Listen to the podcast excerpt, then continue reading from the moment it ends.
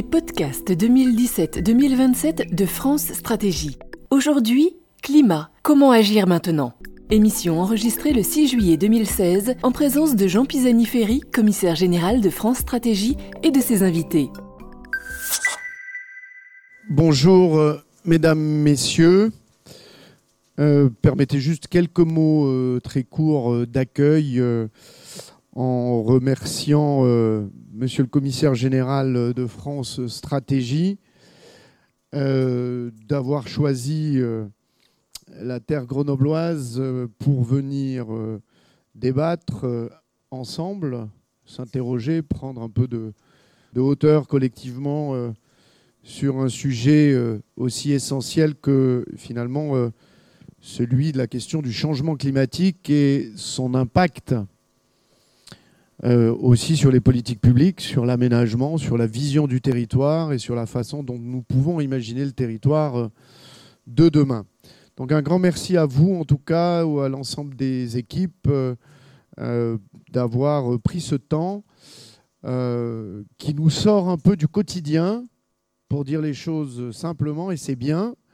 Je pense que ça nous fait du bien à tous et à toutes et tous euh, pour pouvoir effectivement, encore une fois, s'interroger de façon plus globale sur les sujets.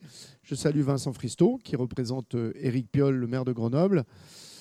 Je salue mes collègues vice-présidentes et vice-présidents de la métropole, Christine Garnier, Jérôme Dutroncy, et vous toutes et tous euh, pour, je dirais, ce temps à passer ensemble. Et je laisse la parole à Vincent. Merci, Président. Bonjour à, vous tous, Mesdames, Messieurs, Monsieur le Commissaire général, euh, Mesdames, Messieurs les, élus, chers amis. Euh, donc, au nom du, maire de Grenoble, Éric Piolle, euh, c'est un plaisir pour moi de, vous dire quelques mots concernant donc les, enjeux climatiques à Grenoble. On sait qu'à Grenoble, nous sommes soumis à un climat particulier qui nous oblige à, y compris dans nos opérations d'aménagement, notre PADD, puisque euh, la ville de Grenoble a travaillé sur un projet ville, un PADD qui a été d'ailleurs débattu très récemment au Conseil de la métropole, et la métropole elle-même travaille sur un PLUI intercommunal. Eh bien, euh, dans le cadre de ces débats, nous avons à eh interroger nos, nos dispositifs, nos opérateurs, nos opérations d'aménagement et profiter de ces opérations d'aménagement pour justement intégrer ces sujets, améliorer sans cesse les processus, les, les procédés et les, les enjeux pour euh, montrer qu'il est possible sur le territoire d'avancer. C'est ce que nous faisons dans les différentes opérations de la métropole, de la ville de Grenoble. Je peux citer en exemple la ZAC Presqu'île, pour laquelle nous avons des grues euh, que l'on peut apercevoir euh, non loin d'ici, où les bâtiments sont à des performances énergétiques à réglementation thermique moins 30%. Ça signifie qu'on a 30% en fait d'amélioration, de réduction de la facture énergétique. Donc c'est pour vous montrer les possibilités qui existent aujourd'hui. Et puis il nous faut nous placer dans des réflexions, et je pense qu'ici nous, allons pouvoir en débattre, avancer vers des bâtiments passifs, des opérations euh, qui euh, sont positives en énergie. Et on sait que le domaine du bâtiment, le domaine des déplacements, la mobilité, eh bien, sont les principaux sujets sur lesquels il nous faut avancer, avec des mobilités autres, des mobilités alternatives aux, véhicules individuels. Et on sait que sur ce quartier ici, de la Presqu'île, et vous l'avez aperçu en, venant ici, où vous en êtes vous-même usager, ces euh, modes alternatifs sont particulièrement développés. Euh, à travers les différentes politiques de mobilité de la métropole, de la ville. Et donc nous avons, à travers les politiques publiques, eh bien, les leviers pour avancer, pour tester, pour euh, démontrer, convaincre aussi, puisqu'il faut euh, que les habitants, et on sait que les habitants poussent aussi les élus à, avancer, permettent donc eh de concevoir la, ville de demain. Et c'est donc avec beaucoup d'attention que nous allons partager ces préoccupations avec vous. Merci à vous tous pour euh, cet euh, après-midi de travail. Merci. Euh, merci. D'abord, je voudrais, évidemment remercier la métropole, et la ville et, ici Maison Minatech qui nous accueille pour, ce débat. Je voudrais vous dire ce que nous sommes et pourquoi nous faisons ce débat aujourd'hui. Alors, France Stratégie, c'est une institution publique qui est l'héritière, lointaine héritière du, du, commissariat du plan, et qui a pour fonction de, de, réaliser un certain nombre de choses autour des, enjeux du futur des politiques publiques. Alors, ce que nous faisons, c'est que nous évaluons des politiques publiques, euh, nous, euh, nous, essayons d'anticiper euh, des, transformations à venir, nous organisons beaucoup de, débats, et puis tout ça aboutit aussi à des, à des propositions. Et pour la, la, décennie qui suit l'élection présidentielle, et dans la perspective de l'élection présidentielle, nous avons entrepris un exercice assez ambitieux qui consiste à présenter sur une douzaine de, grands enjeux systématiquement l'état des questions, ce qu'on peut anticiper comme euh, les tendances, les transformations, euh, les défis des dix ans à venir, euh, et puis sur cette base, des questions autour des options qu'on peut prendre. Et ça, nous l'avons décliné euh, systématiquement sur la croissance, sur la compétitivité, sur l'emploi, sur l'avenir du travail, sur les territoires, c'est une note qui est parue ce matin, euh, sur l'Europe, euh, sur les jeunes et les vieux, enfin, et on va encore le faire sur les finances publiques, sur la fiscalité. Donc il y, a, il y, a, toute une série de sujets qui nous paraissent être des sujets très importants. J'oubliais l'éducation, sur lesquels nous essayons systématiquement de suivre la même démarche. Et cette démarche ne consiste évidemment pas à faire des choix politiques à la place de ceux qui vont être amenés à les faire, c'est-à-dire les électeurs par l'entremise du vote pour tel ou tel candidat, mais à mettre sur la table autant que possible des éléments dont il nous semble qu'ils devraient être au cœur de la campagne présidentielle.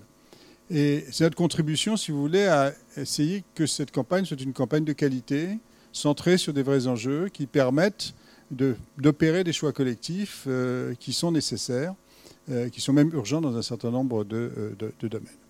Alors, pour faire ça, euh, nous, sur la base de notre expertise, de nos travaux, nous proposons une analyse, nous proposons une lecture des, des, enjeux et nous posons un certain nombre de questions. Ensuite, systématiquement, sur chacun des thèmes, nous organisons un débat comme celui que nous avons aujourd'hui.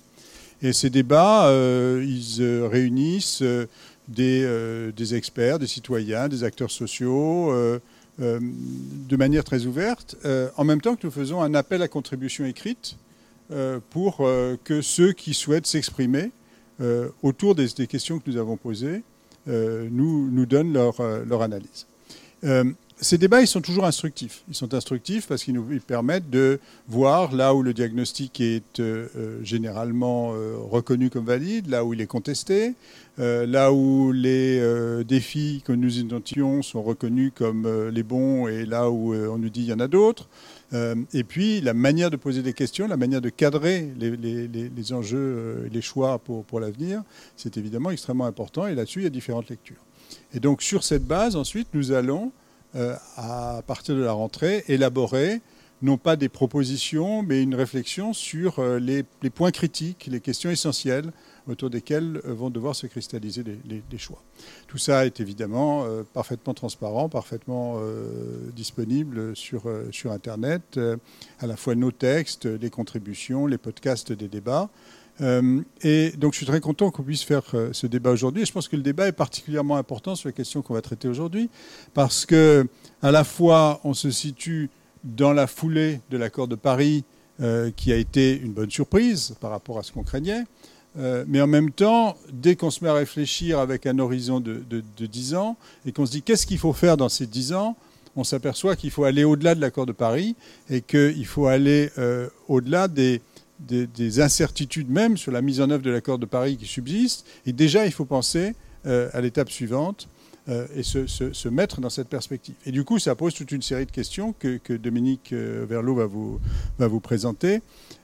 et ça justifie complètement de prendre un horizon qui est un horizon relativement long, aller au-delà d'un quinquennat, se projeter sur une, durée de 10 ans et se dire quelles sont les questions qu'il va falloir résoudre dans cette période de 10 ans. Euh, voilà, donc on va vous les présenter, on va avoir le, débat avec tous les intervenants, je vous remercie vraiment d'avoir euh, bien voulu s'associer à cette, euh, à cette discussion, et puis on aura le débat général. Bonjour à tous. En quelques minutes, je vais essayer de vous présenter où nous en sommes de notre réflexion sur ce thème du climat qui constitue l'un de nos douze thèmes de réflexion pour la décennie à venir. Premier point, pour toi, avoir choisi ce thème du climat au moment même où une loi importante, la loi relative à la transition énergétique pour la croissance verte, vient d'être votée en août dernier et fixe un cap finalement pour les 15 ans à venir avec un grand nombre d'objectifs et un grand nombre d'articles extrêmement importants. Je crois que la meilleure réponse consiste, et Jean Pisani-Ferry l'a évoqué, dans le regard que l'on peut porter sur l'accord de Paris. Cet accord de Paris, qui constitue une véritable réussite pour la diplomatie française, puisqu'il relance la coopération climatique mondiale, change notre vision de la lutte contre le changement climatique sur au moins trois points que je vais évoquer rapidement. Premier point, à long terme, cet accord de Paris envisage un monde, une planète neutre en carbone, c'est-à-dire une planète qui n'utilise plus de pétrole, de gaz ou de charbon, planète neutre, à peu près neutre en carbone, dans la deuxième moitié de ce, siècle, deuxième moitié de ce siècle pour l'ensemble de la planète. Ça veut dire probablement pour les pays développés et pour leurs métropoles, des pays neutres en carbone et des métropoles neutres en carbone dès 2050. Pour ne donner qu'un exemple, l'Allemagne est en train de réfléchir à un plan climatique de neutralité carbone à l'horizon 2050. Donc, premier changement de perspective, c'est cette neutralité en carbone souhaitée éventuellement dès 2050. Deuxième changement de perspective, c'est le renforcement de nos objectifs de réduction des émissions de gaz à effet de serre d'ici 2030. En gros, ce que nous dit l'accord de Paris, c'est que si on veut avoir une petite chance de ne pas laisser la température monter au-delà de 2 degrés, il faut réduire de 30% de plus les émissions de toute la planète à l'échelle 2030, 30%, de plus que ce que tous les pays envisagent aujourd'hui. Donc par rapport à nos prévisions 2030, il faut faire hauteur un effort supplémentaire de 30%, et ça, ça devient très difficile. Et troisième changement de cet accord de Paris, c'est le tri d'angoisse, l'appel au secours d'un certain nombre de pays les petits, ce qu'on appelle les petits États insulaires, notamment les îles Marshall, les pays des Caraïbes, qui souffrent déjà énormément des conséquences climatiques et qui, et qui disent, attention, il faut être beaucoup plus ambitieux.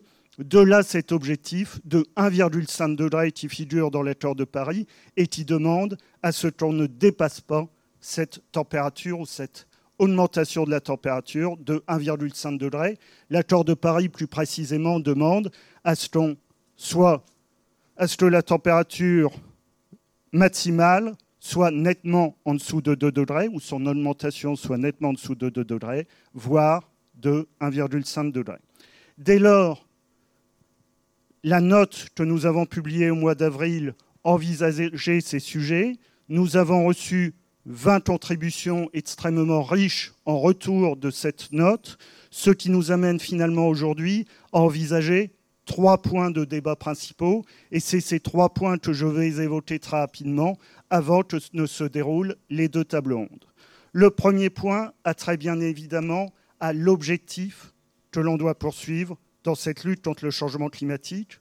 Doit-on poursuivre un objectif de limitation de la température à 1,5 degré à 2 degrés, à 3 degrés, à 6 degrés que nous emmènent plus ou moins les trajectoires tendancielles Est-ce que, si on est logique, on doit envisager une réduction supplémentaire de 30% de nos émissions de gaz à effet de serre d'ici 2030 C'est ce, cette question qui finalement nous est posée, question de l'objectif.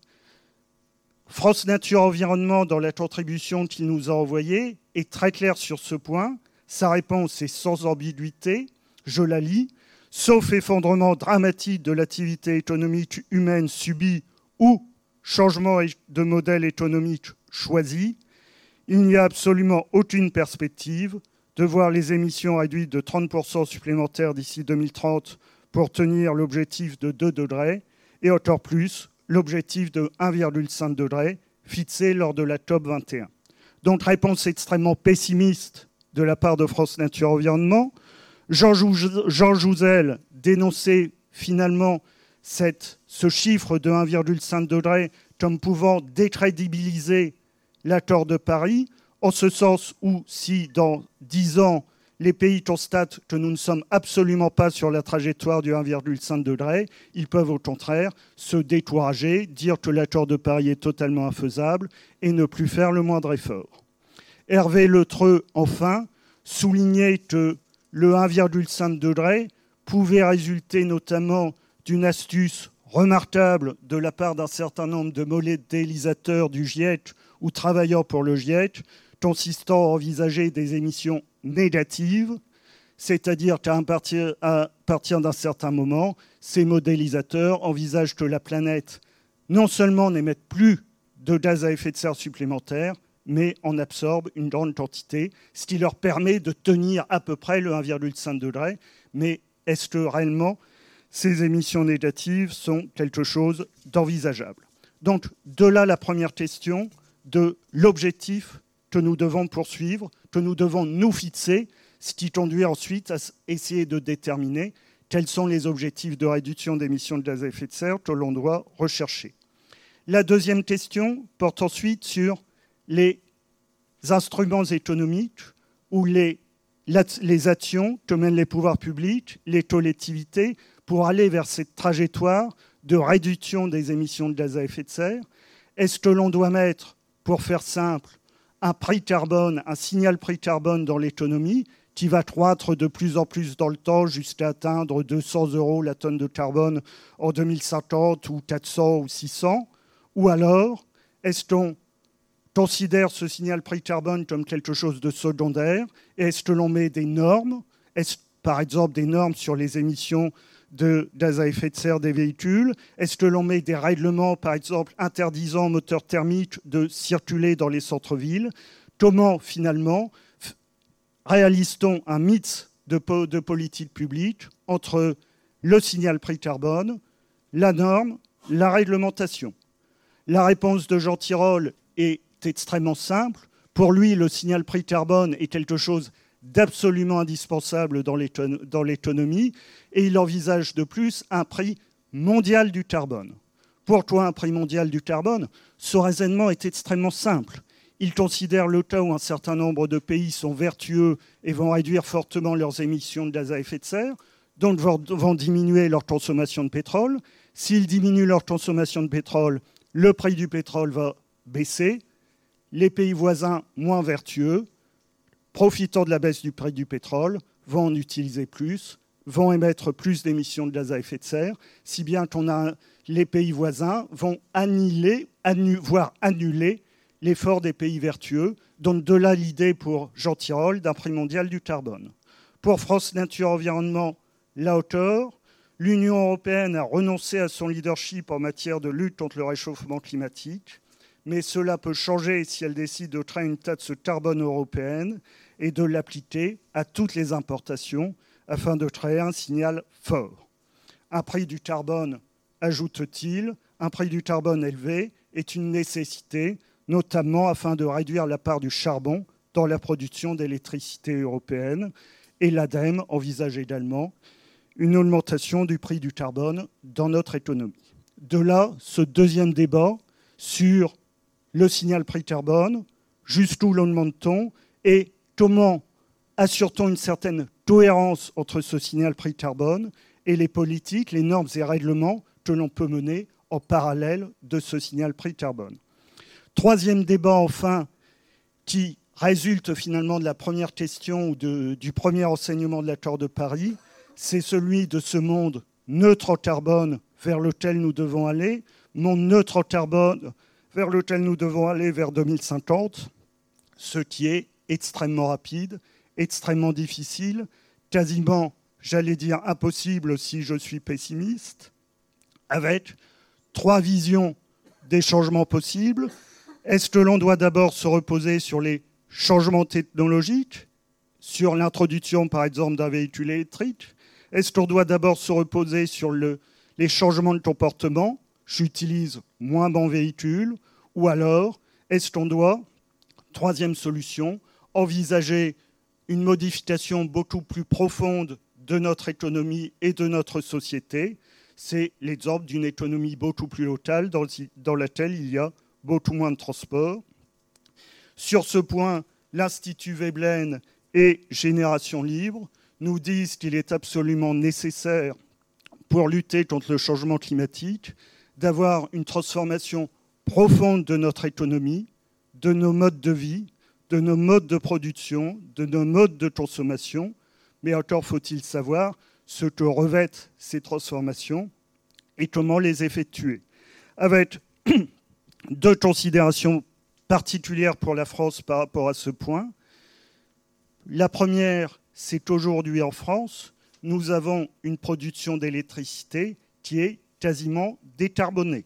Donc, autrement dit, nous n'avons plus à faire beaucoup d'efforts dans notre production d'électricité pour réduire les émissions de gaz à effet de serre. Alain Ardanson, l'auteur de France Nature Environnement, souligne que l'idée de la production d'électricité est maintenant quasiment décarbonée et que les priorités en France de la lutte contre le changement climatique doivent résider maintenant dans le transport et le résidentiel tertiaire.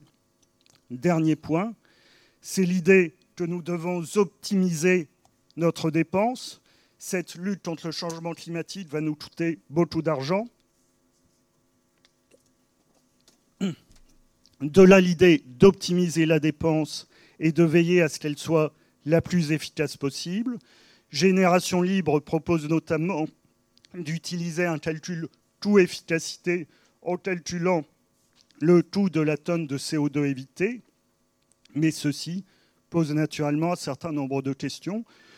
Je n'en évoquerai que deux. Si vous prenez du biogaz actuellement produit à partir de déchets ou si vous prenez de l'électricité à partir des éoliennes en mer, le coût de la tonne de CO2 évité auquel vous arrivez est de 400 euros la tonne de carbone, alors que le marché carbone est autour de 5 à 10 euros.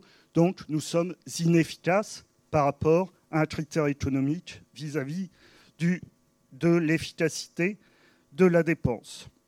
De même, si nous disons que les principales priorités maintenant dans la lutte contre le changement climatique résident dans le résidentiel tertiaire et dans le transport, nous devons probablement mettre beaucoup plus d'argent dans ces deux secteurs que dans la production d'électricité ou que dans le développement d'un certain nombre d'installations aujourd'hui de production d'électricité. Question à poser, question naturellement à débattre. Enfin, dernier sujet, si nous avons dans le résidentiel tertiaire un effort considérable à faire, nous avons bien entendu des problèmes, des questions de financement à poser. C'est toujours la même idée d'optimiser la dépense. Donc dans ce, dans ce cadre, quelle est la part que l'on peut accorder aux sociétés de tiers financement? Jusqu'où peuvent-elles aller? Comment peut-on avancer sur cette lutte contre le changement climatique dans, ce domaine Voilà en quelques mots l'état du débat tel que nous le voyons à l'issue de ces 20 contributions. Et nous avons maintenant deux tables rondes. La première sur l'objectif et le prix carbone, dont j'appelle donc les trois intervenants à venir sur l'estrade pour participer à cette table ronde, et ensuite une deuxième sur la ville neutre en carbone. J'en profite pour vous dire que tout ce débat sera podcasté, donc euh, ne soyez pas pris par surprise. Vous écoutez Dynamique et inégalité territoriale. Oui, bonjour. Euh, vous m'entendez là? Oui. Euh, je me présente très rapidement, Karl euh, directeur de recherche au CNRS, au laboratoire de glaciologie, et euh, je suis modélisateur du climat. Et... marche pas Allô, allô? Voilà.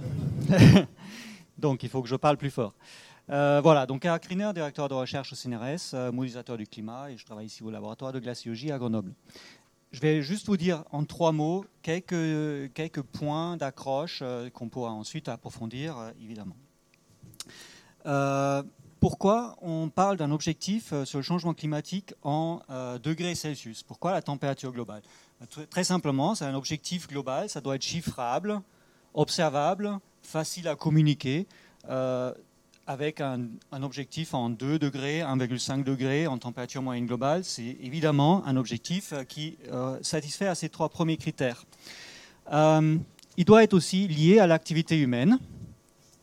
J'imagine que je ne suis pas obligé de vous convaincre que les émissions de CO2 contribuent au réchauffement climatique. Je vais quand même vous montrer ce graphique qui est important parce qu'il est en fait extrêmement simple euh, quand on l'explique. Vous voyez ici euh, les émissions totales euh, faites par l'homme depuis le début, depuis le début de l'ère industrielle essentiellement. Ça se mesure en gigatonnes de carbone. Et vous voyez ici le changement de température par rapport à la période pré-industrielle, moyenne globale, en degrés Celsius. Et vous, voyez les points noirs, ce sont les moyennes par décennie depuis, depuis 1890. Et vous voyez que vous avez, euh, bah, avec les émissions qui ont augmenté, donc la quantité totale de carbone qui a été euh, émise, la température a commencé à augmenter. Les points ici, ce sont des calculs de nous autres climatologues. donc vous pouvez les croire, je vous prie de les croire. Il y a des bonnes raisons à le faire. Et vous voyez que, en fait, essentiellement, la température augmente de façon linéaire avec la quantité de carbone émise.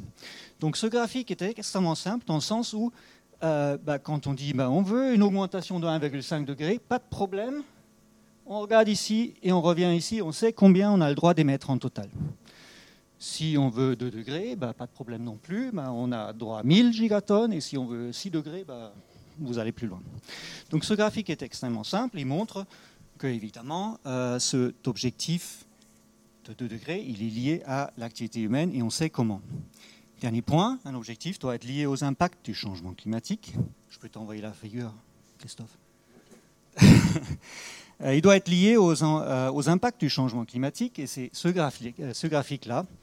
Les impacts du changement climatique, il y en a plein. Je ne vais pas rentrer dans tous les détails. Je vais vous montrer sur ce graphique ici. Vous voyez ici sur l'axe ici, la température moyenne annuelle par rapport, encore une fois, à la période pré-industrielle, donc avant le 19e siècle. Et ici, vous voyez l'augmentation du niveau de la mer à long terme, qui correspondrait à une augmentation de température que, vous voyez ici dans l'axe horizontal. Il y a des incertitudes sur cette augmentation du niveau de la mer, mais vous voyez qu'entre 1 et 2 degrés, vous avez une montée très très forte qui correspond essentiellement à la disparition du Groenland et de l'Antarctique de l'Ouest. Et euh, donc, ça, c'est essentiellement la raison pour euh, laquelle les petits États, auxquels M. Ovalo a fait euh, référence, ont vraiment milité pour avoir un objectif beaucoup plus serré, beaucoup plus bas en température. Évidemment, ces, figures-là, on peut en discuter pendant très longtemps. En tout cas, évidemment, cet objectif-là, il a aussi euh, des inconvénients. Je dis ici, c'est un objectif politique, avec politique entre guillemets, et euh, c'est pas euh, pour dire que c'est un mauvais objectif, d'accord? Pour moi, le mot politique n'est pas un gros mot. Euh, je dis juste, il n'a pas de, de justification scientifique précise. Il y a des bonnes raisons d'énoncer un objectif scientifique, euh, objectif de température aussi bas que possible, mais il n'y a pas euh, un scientifique qui va vous dire 1,5 degré on s'en sort, à 2 degrés c'est la fin du monde. D'accord? Deuxième raison pour laquelle il a, il a les inconvénients, c'est qu'il n'est pas directement lié à l'acidification des océans. Euh, donc le CO2 que nous émettons, il contribue à rendre l'océan plus acide, euh, parce qu'il ne reste pas seulement dans l'atmosphère, il y a une partie qui rentre dans l'océan. Et euh, il a des, des, conséquences très, très, très néfastes sur les petits animaux qui sont, ou des, êtres vivants à la base de la chaîne alimentaire océanique.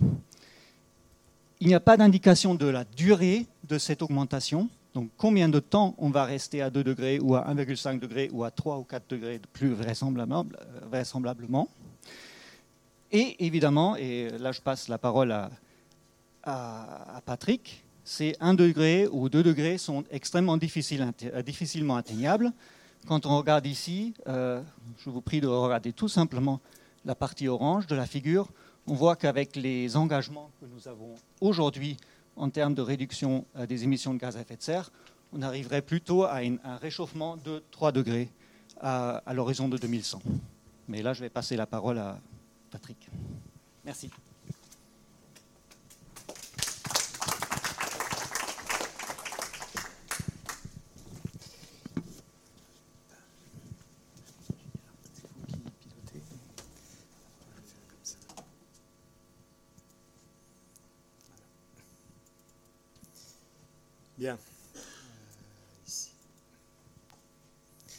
Bonsoir, je suis également Université de Grenoble-Alpes et CNRS, mais cette fois du côté plutôt des économistes que du côté des, climatologues.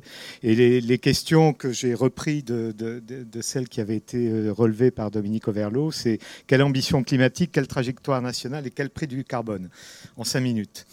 Euh, je vais repartir de ce que, de ce que a présenté Gerhardt sur euh, la comparaison des objectifs et des, des, objectifs et des contributions, ce qu'on a appelé les contributions nationales euh, annoncées par les différents pays euh, présents à la COP 21.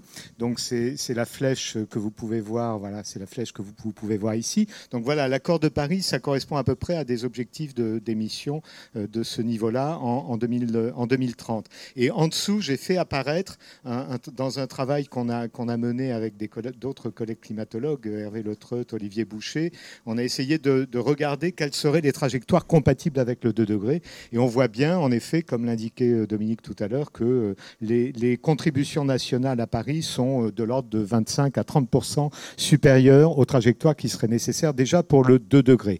Donc le 2 degrés, c'est un scénario. Alors il faut noter qu'il est déjà euh, très ambitieux, donc par rapport à ces INDC, mais aussi de manière absolue euh, lorsqu'on regarde le taux moyen de réduction des émissions de, gaz à effet de serre. On appelle ça le, le, taux, de, le taux de décarbonation de l'économie. Et vous constatez ici que déjà ce scénario de degrés imposerait des réductions de l'ordre de 5 à 10% par an à peu près sur tout, le, sur tout le siècle prochain. Donc ce sont des chiffres euh, tout à fait considérables. Historiquement, on les a déjà vus, mais sur des périodes de temps plus courte et euh, dans des cas très particuliers. En Allemagne, au moment de la réunification allemande, où il y a eu une, plongée des émissions de gaz à effet de serre. En Angleterre, au moment d'une ruée vers le gaz naturel dans les années 80-90. Euh, en Russie, pendant la crise de la transition. En France, dans les années 80, euh, qu'on pourrait appeler la décennie nucléaire, cette décennie au cours de laquelle l'énergie nucléaire a, diffusé rapidement dans le système électrique français. On a connu des taux de 4 à 5 Mais donc, il faudrait tenir ce taux de décarbonation euh, pendant, pendant très longtemps. Évidemment, le scénario euh, 1,5 degré serait encore beaucoup plus ambitieux. Euh, je reprendrai juste pour caractériser finalement ce qui est devant nous dans ce domaine, les termes de Jon Schellnhuber, qui est le président du, de l'Institut de Potsdam sur le climat en Allemagne, qui est un, scientifique très reconnu dans, dans, le domaine. Et lors de la conférence Notre futur commun euh, dans le changement climatique au début juillet de l'année dernière, il avait dit finalement, ce dont il est question, euh, c'est une implosion rapide du système énergétique fondé sur les énergies fossiles. Et je crois que ce terme d'implosion hein, dit bien ce que ça veut dire. C'est-à-dire que ce qui est devant nous, c'est vraiment euh, la nécessité de couper très rapidement toutes les consommations euh, d'énergie fossile. Alors, deuxième temps, Deuxième temps, euh, une autre manière de voir les mêmes problèmes à travers un autre projet de recherche euh, qui avait été lancé fin 2013 par Laurence Tubiana, qui fut par ailleurs euh, une des artisans, artisanes les plus, actives et les plus, et les plus efficaces dans la construction de l'accord de Paris.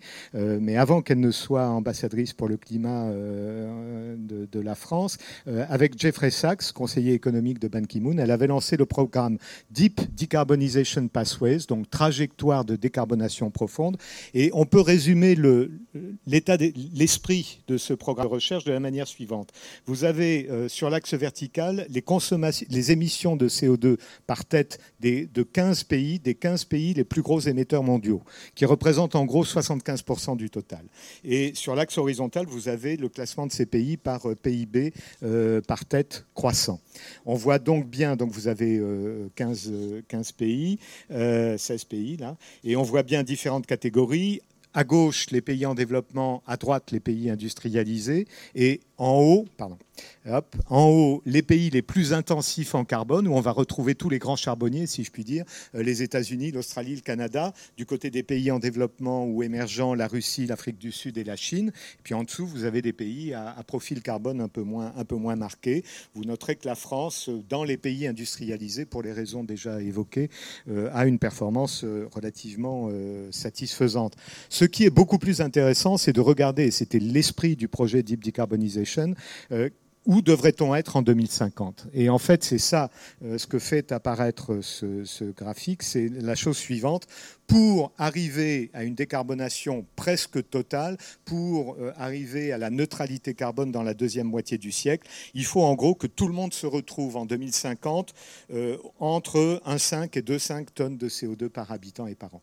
Et c'est même pas en tenant compte de considérations d'équité internationale. C'est que comptablement, euh, si on peut employer un terme un peu, ça ne le fait pas. Si, si les États-Unis restent à 5 tonnes de CO2, ce qui serait déjà une réduction presque par par, quatre de leurs émissions par tête, eh ben, on ne pourra pas parce qu'il n'y aura, pas, il y aura pas suffisamment de, place, je dirais, pour les autres pays.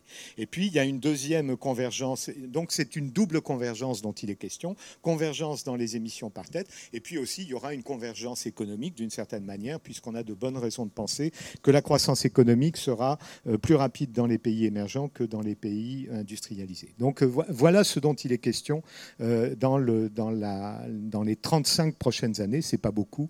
Euh, c'est pas beaucoup. Et voilà, ce, voilà l'objectif. Alors, si effectivement, au lieu d'être à 2 degrés, on doit être à 1 degré et demi, faut encore réduire la, la, plage. La plage, il faut certainement se trouver plutôt entre 1 et 1,5, que tous les pays se trouvent entre 1 et 1,5. On voit là l'ampleur du défi. Alors, pour relever ce défi, quels instruments? C'était une question qui a été évoquée par Dominique Overlo.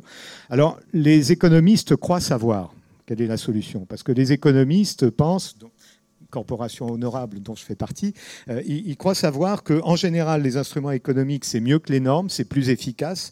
Et il y a même euh, il y a un théorème, dit théorème de Weizmann, qui, explique dans quel cas, alors les, instruments, c'est donc les taxes, les quotas et les normes. Hein. Donc en principe, les taxes et les quotas, c'est supérieur aux normes parce que les normes, c'est euh, supposé être peu efficace. Et le théorème de Weizmann donc, nous explique pourquoi, dans quelles conditions il vaut mieux mettre une taxe et dans quelles conditions il vaut mieux mettre des quotas je ne vais pas rentrer dans le détail. Ce que je voudrais souligner simplement, c'est que finalement, depuis de nombreuses années, on a un peu l'impression de tourner en rond et finalement euh, que la doctrine euh, économique, elle n'est pas si euh, bien établie que cela. Il y a des difficultés dans la mise en œuvre des, instruments économiques. Est-ce qu'il faut vraiment un prix unique du carbone ou plusieurs prix du carbone? Est-ce que le système des quotas européens, dont on a vu les difficultés récentes, est vraiment un bon système. Il y a là vraiment des sujets de, réflexion très importants. Euh, je, mentionnerai juste un point sur la valeur du carbone. Hein. Euh, je crois qu'avec François Moisan, on est bien d'accord euh, sur un certain nombre de points, mais sur, les niveaux de valeur du carbone qui permettent de déclencher des changements technologiques, euh, voilà, je ne dirais qu'une chose, c'est que les niveaux de valeur du carbone qui peuvent permettre, par exemple, de rentabiliser euh, de manière très significative, par exemple, la rénovation thermique des bâtiments, c'est tout de même des valeurs élevées, de l'ordre de 200, 400 euros par tonne de, CO2. Euh, si on veut des temps de retour compatibles avec le comportement des acteurs, en, économie publique, on peut admettre des temps de retour très longs, mais on s'aperçoit que dans la réalité, les acteurs économiques décentralisés ont souvent des temps de retour plus faibles. Donc, euh, si on veut jouer uniquement sur le, prix du carbone, il faut des, niveaux assez élevés, de l'ordre de 200-400 euros la tonne de CO2. Quand on applique ça à l'industrie, euh, on s'aperçoit que 400 euros la tonne de CO2, ça multiplie par deux, par exemple, le, prix d'une tonne de ciment ou le prix d'une tonne d'acier. Et là, on est amené à s'interroger sur la faisabilité d'un système fondé sur les prix uniques. Bon, je n'ai pas le temps de développer, il y aura beaucoup de choses à dire sur le prix du carbone. Et je vais conclure avec cette dernière planche euh, qui, s'énonce de la manière suivante, et, c'est presque une introduction à ce que, ce que va dire François Moisan après. Le prix du carbone est une condition nécessaires mais non suffisantes de cette grande transition que nous avons devant nous. Et quelles peuvent être des, lignes d'action de ce point de vue? Il me semble qu'il faut retenir trois lignes d'action.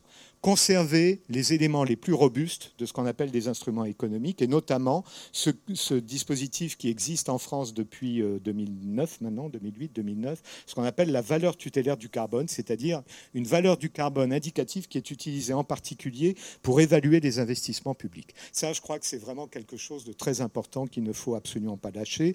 De même, l'insertion d'une composante carbone dans la taxe intérieure euh, sur la consommation des produits énergétiques est un élément, ça a été une avancée considérable dans la loi de transition énergétique euh, et, pour la croissance verte. Je crois que ça, ça fait partie des choses qui convient de consolider gros doute de l'économiste, ou en tout cas gros doute personnel, sur euh, le, marché européen des quotas. On sait que ce marché européen des quotas fonctionne mal aujourd'hui, et on sait que malheureusement, il n'y a pas au plan européen une volonté politique forte de le remettre sur ses pieds.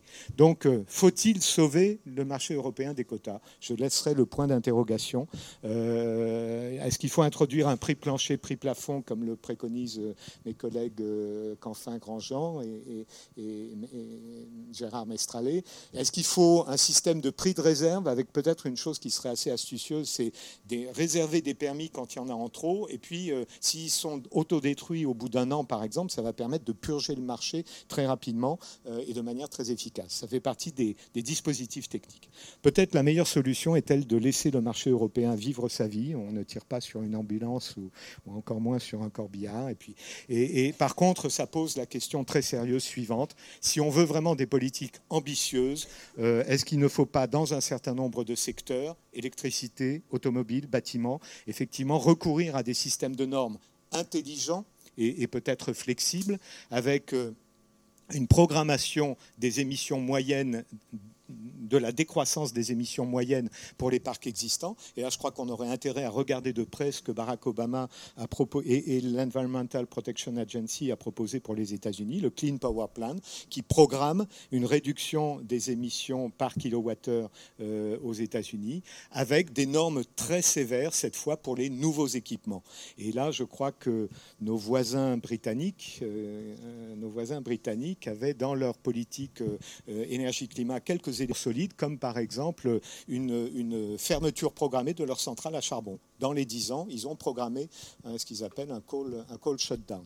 Euh, là aussi, on pourrait aussi regarder euh, du côté des États-Unis ce qui avait été fait pour l'automobile, par exemple, sur le Corporate Average Fuel Efficiency. Donc, euh, il n'y a pas de le prix unique du carbone Personnellement, je n'y crois pas. Des prix du carbone, certainement, en particulier à travers euh, le dispositif valeur du carbone et composante carbone. Après, il y a une vraie question sur un certain nombre de secteurs clés. Et peut-être que devant la nécessité euh, d'aller très rapidement, si on veut, des politiques ambitieuses, parce que finalement, entre 1,5 degré et 2 degrés, il n'y a pas grand-chose qui change. Dans la deuxième partie du siècle, de toute façon, il faut être à la neutralité carbone. Ce qui change beaucoup, c'est avant, c'est-à-dire qu'il faut descendre beaucoup plus rapidement. C'est ça, le, ça le principal enjeu. Voilà, je vous remercie. Et je passe la parole à François. Vous écoutez Dynamique et inégalité territoriale. Merci. Bonjour à tous. Donc François Moisan, je suis euh, directeur exécutif de la stratégie de la recherche et de l'international et directeur scientifique de l'ADEME. Alors mon propos autour de trois points euh, qui vont reprendre ce qu'a évoqué euh, Dominique Overlo et, et Patrick Ricky. Premier point sur la valeur du carbone et la taxe carbone. Quid des autres instruments? Et donner un exemple précis au niveau international et puis un point sur les comportements.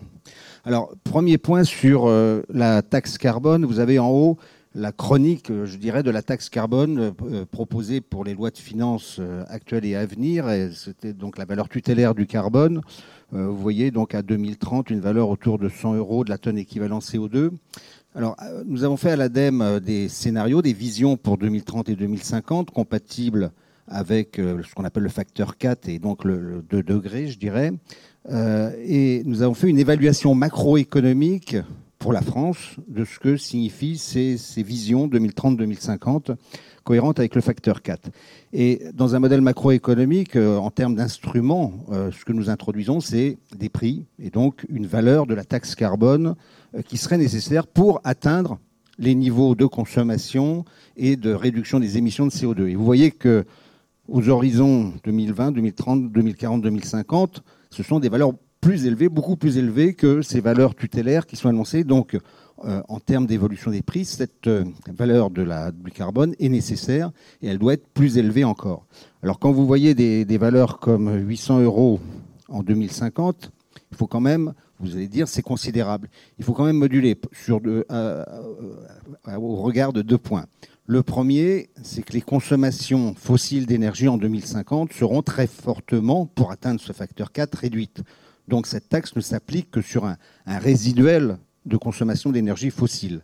Donc sur le budget des ménages, dans cette évaluation macroéconomique, on a un enrichissement euh, entre maintenant en, euros constants et 2050 des ménages, hors paiement de la dette et des emprunts, de la, de la dette correspondant aux emprunts, par exemple, d'isolation de, de, leur logement et de leur facture énergétique, puisque l'énergie va coûter plus cher, mais ils en consommeront beaucoup moins. Autre point pour modérer cette évolution, c'est que dans ces modèles macroéconomiques, euh, évidemment que c'est le seul moyen d'introduire euh, cette valeur carbone, euh, ce prix du carbone. Il y a d'autres instruments pour y parvenir, mais qu'on ne peut pas introduire effectivement dans une modélisation. Les, réglementations ou les, incitations n'y figurent pas. Deuxième point, donc, vous donnez un exemple de ce que peut être un instrument qui n'est pas une taxe carbone, de façon à faire converger les trajectoires économiques euh, dans la prise en compte effectivement des, enjeux de 2 degrés.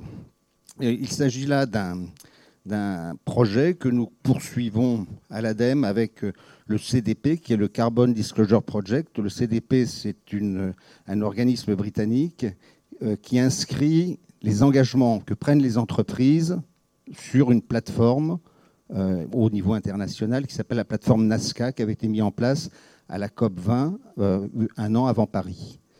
Il est essentiel, si on veut que l'accord de Paris se mette en œuvre, que les acteurs non étatiques participent euh, et anticipent même les décisions qui vont être prises par les États. Et on a plusieurs milliers d'entreprises qui ont pris des engagements, des entreprises, mais aussi des collectivités territoriales qui ont pris des engagements de réduction des émissions. Ces engagements sont donc versés sur cette plateforme et le CDP euh, est chargé de les mettre en place. Donc notre projet avec le CDP, c'est de mettre en place un dispositif qu'on pourrait appeler du MRV, de la vérification et du suivi de ces engagements, qui actuellement n'existe pas. Donc l'objectif, c'est de regarder est-ce que les entreprises qui ont pris des engagements, est-ce que ces engagements sont cohérents avec une trajectoire de 2 degrés dans leur secteur, premièrement, et deuxièmement, est-ce qu'elles sont sur la trajectoire d'y arriver, de les atteindre donc pour cela, nous avons lancé ce projet avec le CDP. Nous sommes dans une phase pilote qui vise à analyser quels sont les éléments qui permettraient de labelliser ou de donner une note aux entreprises en fonction de leur action par rapport à des engagements qu'elles ont pu prendre. Donc nous avons dans cette phase pilote qui va se terminer à Marrakech pour la COP 22 euh, trois secteurs à titre expérimental, le secteur de la production d'électricité, le secteur de la construction automobile et le secteur de la grande distribution, et dans lesquels des entreprises sont volontaires parce qu'elles considèrent qu'elles sont vertueuses et elles veulent le faire savoir. Donc elles sont volontaires pour élaborer ce référentiel qui permettra d'attribuer ce label ou cette note. Donc vous voyez que parmi les entreprises volontaires, on a sur la production d'électricité beaucoup d'entreprises internationales, euh, enfin euh, européennes, mais aussi dans d'autres pays, EDF, Engie, E.ON, euh, NDSA, par exemple. Sur la construction automobile, on a des, acteurs comme Renault, PSA bien sûr, mais aussi Honda, Toyota, BMW et General Motors. Et sur la grande distribution, Carrefour, euh, Casino, etc., qui sont donc partenaires pour arriver à définir ces référentiels et qu'on puisse donc après attribuer ces notes. Euh, évidemment que les, les données qu'il va falloir collecter ne sont pas les mêmes dans ces différents secteurs. Je vais vous donner ici l'exemple des données, des paramètres qui vont être identifiés. Alors à chaque fois, ce sont des données publiques ou pas publiques, mais toujours vérifiables. Ce sera fait donc par des organismes tiers qui pourront noter. Et dans la production d'électricité, il est évident que le plan d'investissement euh, d'une compagnie d'électricité, son activité de R&D, sont des éléments qui sont importants pour justifier de leur, euh, de leur trajectoire, je dirais, et de euh, d'aller vers leurs objectifs. Dans la construction automobile, ça ne va pas être les émissions des sites de production, mais beaucoup plus les gammes de véhicules qui vont être produites. Dans la grande distribution, ça va être, par exemple, les chaînes de, logistique, les chaînes de froid, etc. Et donc, ce que vous voyez ici, en bas à droite, c'est le type de notes qui serait attribué à ces, à ces entreprises en fonction de leur performance et qui permettent. Alors, ce qui est très intéressant dans ce projet, c'est que les investisseurs qui ont des portefeuilles d'actions et d'obligations sont très intéressés à pouvoir noter effectivement les entreprises de façon à verdir leur portefeuille et à être en cohérence eux aussi avec les trajectoires. Alors je termine sur la partie, sur la partie des comportements. On a bien vu que effectivement il faut à travers les prix, à travers des actions, des, normes, des règlements, que les comportements des acteurs puissent évoluer. Et nous avons fait une étude avec euh, des scientifiques, des, sciences de la sociologie, de la, psycho, la psychologie, de la psychosociologie, euh, de l'anthropologie, pour étudier quels sont les facteurs des comportements, donc avec ces scientifiques, mais aussi analyser quelles sont les pratiques qui ont été mises en œuvre dans différents contextes, et notamment au niveau des territoires, de façon à pouvoir avoir des recommandations sur la façon de faire évoluer les comportements des différents acteurs. Donc vous avez ici l'individu et qui est au centre avec quatre paramètres qui vont permettre de faire évoluer les comportements. Des actions qui peuvent se poser au niveau de l'individu lui-même, euh, en tant que personne, euh, des actions qui vont se conduire sur l'individu, mais à travers euh, un individu qui est dans un groupe, dans une famille, l'individu par rapport au collectif et l'individu par rapport à un univers technique, notamment d'infrastructures. Donc j'ai pris l'exemple ici, par exemple, de la mobilité urbaine, où vous avez effectivement des actions qui sont conduites envers l'individu pour pouvoir faire évoluer son comportement, par exemple qu'il utilise moins sa voiture, avec euh, au niveau individuel, par exemple, des taxes, évidemment, mais également des indemnités, des incitations comme l'indemnité kilométrique vélo, euh, du marketing individualisé, comme on appelle. C'est par exemple un mois gratuit d'utilisation de tramway quand on met en place une ligne de tramway. Euh, différents éléments qui vont permettre de cibler directement l'individu à partir de ces différents éléments. Au niveau de l'individu dans le groupe, on est là sur une émulation et où on peut faire changer effectivement les comportements par le fait que l'individu va se comparer, va s'inscrire et inscrire ses valeurs par rapport à ce que font d'autres. Euh, sa famille, ses collègues de, travail, ses voisins. Euh, ça, peut être à travers effectivement du, covoiturage d'entreprise, par exemple. Ça peut être à travers des réseaux sociaux, les nouveaux ou d'autres réseaux. Euh, ça a été pratiqué, par exemple, pour les familles à énergie positive, où on a un coaching, effectivement, et où ces familles sont en compétition, une compétition pour arriver à réduire leur consommation d'énergie. Ça peut être, par exemple, le fait de donner des factures qui permettent de se positionner par rapport à des autres individus ou des autres ménages qui sont dans des situations équivalentes. Euh, par exemple, euh, des, voisins, des gens qui ont les mêmes revenus, qui ont la même surface d'habitation, etc. Donc là, on peut effectivement, à travers ces références, faire évoluer les comportements. Troisième, le collectif. Donc là, c'est l'individu au sein de la société et on a un certain nombre d'instruments. Alors on va retomber sur les instruments économiques mais aussi des réglementations, par exemple la limitation des voitures en ville. Autre chose sur le covoiturage, l'offre de notation des covoitureurs qui donne la confiance dans l'utilisation. Et on voit que ça, ça va permettre à l'individu au sein de la société de pouvoir évoluer. Donc là, on a de nombreux services qui peuvent être offerts, des applications de smartphone, etc., qui vont faciliter le changement de comportement. Et puis le dernier, c'est là-dessus que je conclurai, c'est l'infrastructure. Parce que tous ces éléments qui vont informer, inciter, motiver l'individu pour changer son comportement ne peuvent se faire que s'il y a une infrastructure. Donc c'est une infrastructure par exemple de transport collectif, ce sont des pistes cyclables, des aménagements euh, de territoire, des garages à vélo, et tout ça ne pourra, est essentiel pour que les comportements puissent changer. Donc la conclusion que nous en tirons, c'est que tous ces éléments doivent être pris en compte quand on veut mettre en place des dispositifs de changement de comportement. On ne peut pas reposer sur un seul. C'est quelque chose qui est complexe, mais c'est à cette condition qu'on pourra changer les comportements. Merci.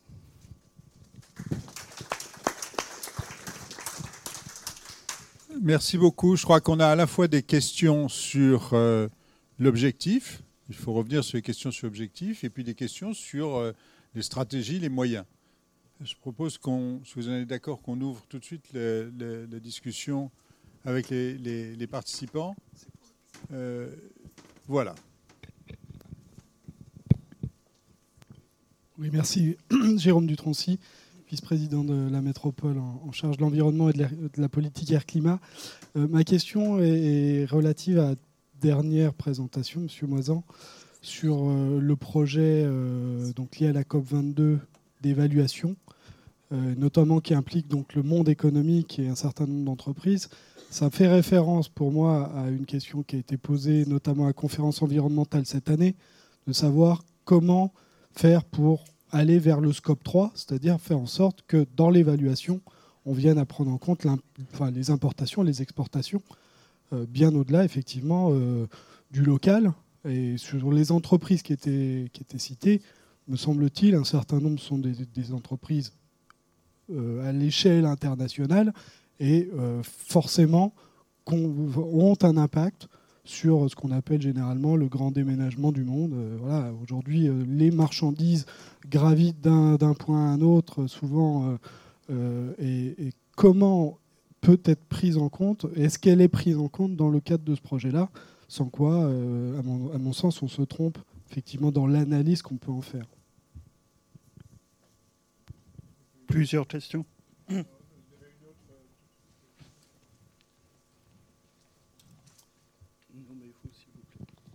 Pierre-Louis Serrero, membre du Conseil de développement de la métropole. Euh, je ne discute pas la première partie, je ne suis pas scientifique, mais il me semble que c'est qu'elle est assez sérieuse. Sauf que moi j'ai une question. Que fait-on des personnes qui ne sont pas d'accord, qui ne veulent pas changer de mode de vie?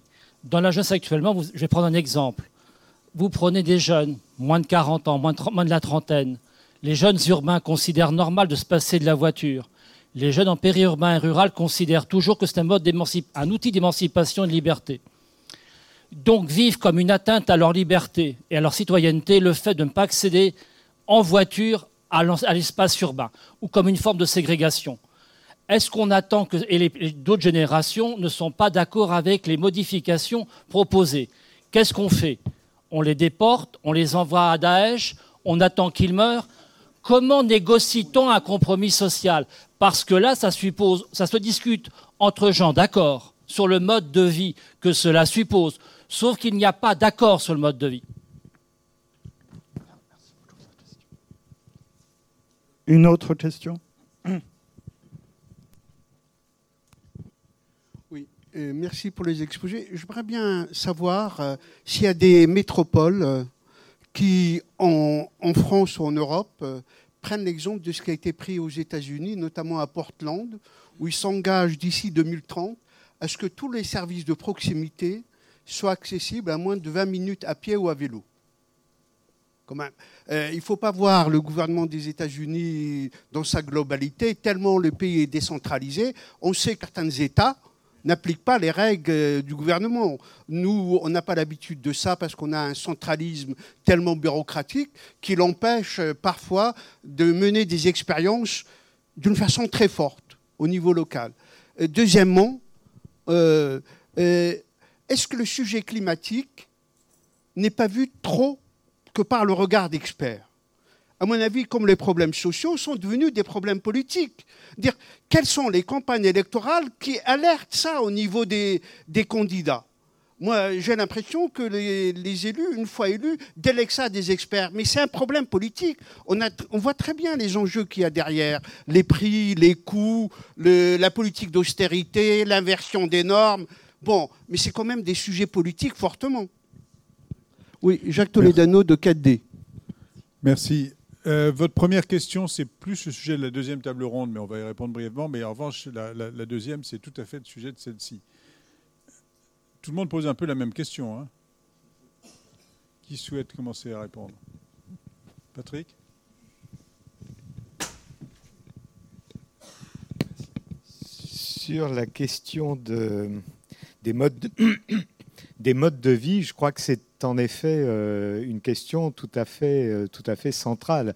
Et euh, il faut se garder dans ce domaine de l'autoritarisme. Certains de mes collègues économistes diraient, bah, finalement, modifier les prix, c'est la manière qui laisse le plus de choix aux consommateurs ce qui, peut tout de même se discuter, parce qu'en effet, quand on atteint euh, euh, certains, montants et certains niveaux, on voit bien qu'on approche des problèmes de, précarité. Hein, et c'est sûr que, par exemple, l'introduction euh, d'une composante carbone dans la fiscalité énergétique, ça va pouvoir avoir des impacts non, autres autre que non négligeables, vraiment significatifs sur la situation économique de certaines familles. Donc, l'idéal, c'est à la fois de rendre les, changements de comportement euh, à la fois possibles, voire désirables. Et c'est là où on va renvoyer un peu la balle aussi sur la deuxième table ronde, c'est-à-dire que c'est dans les politiques d'aménagement euh, urbain, dans les politiques de transport, que l'on peut créer les conditions qui rendent euh, possible, euh, voire souhaitable, euh, les changements de comportement. Mais, je crois que, pour le coup, je vais passer la parole peut-être à, François Moisan, mais la, bonne déclinaison des différents types d'instruments est peut-être la manière de déclencher des changements profonds, parce que malheureusement, quand, j'écoute mon voisin de droite, c'est vraiment de changements profonds et rapides dont il est question, et qui ne soient pas euh, douloureux et qui ne soient pas euh, introduits autoritairement je vais peut-être poursuivre sur celle-là, puis je reviendrai sur le, scope 3 que vous, avez évoqué. Euh, effectivement, tout le monde n'a pas envie d'arrêter de, prendre sa voiture. Il y a des gens qui sont obligés de prendre leur voiture pour aller travailler, pour aller.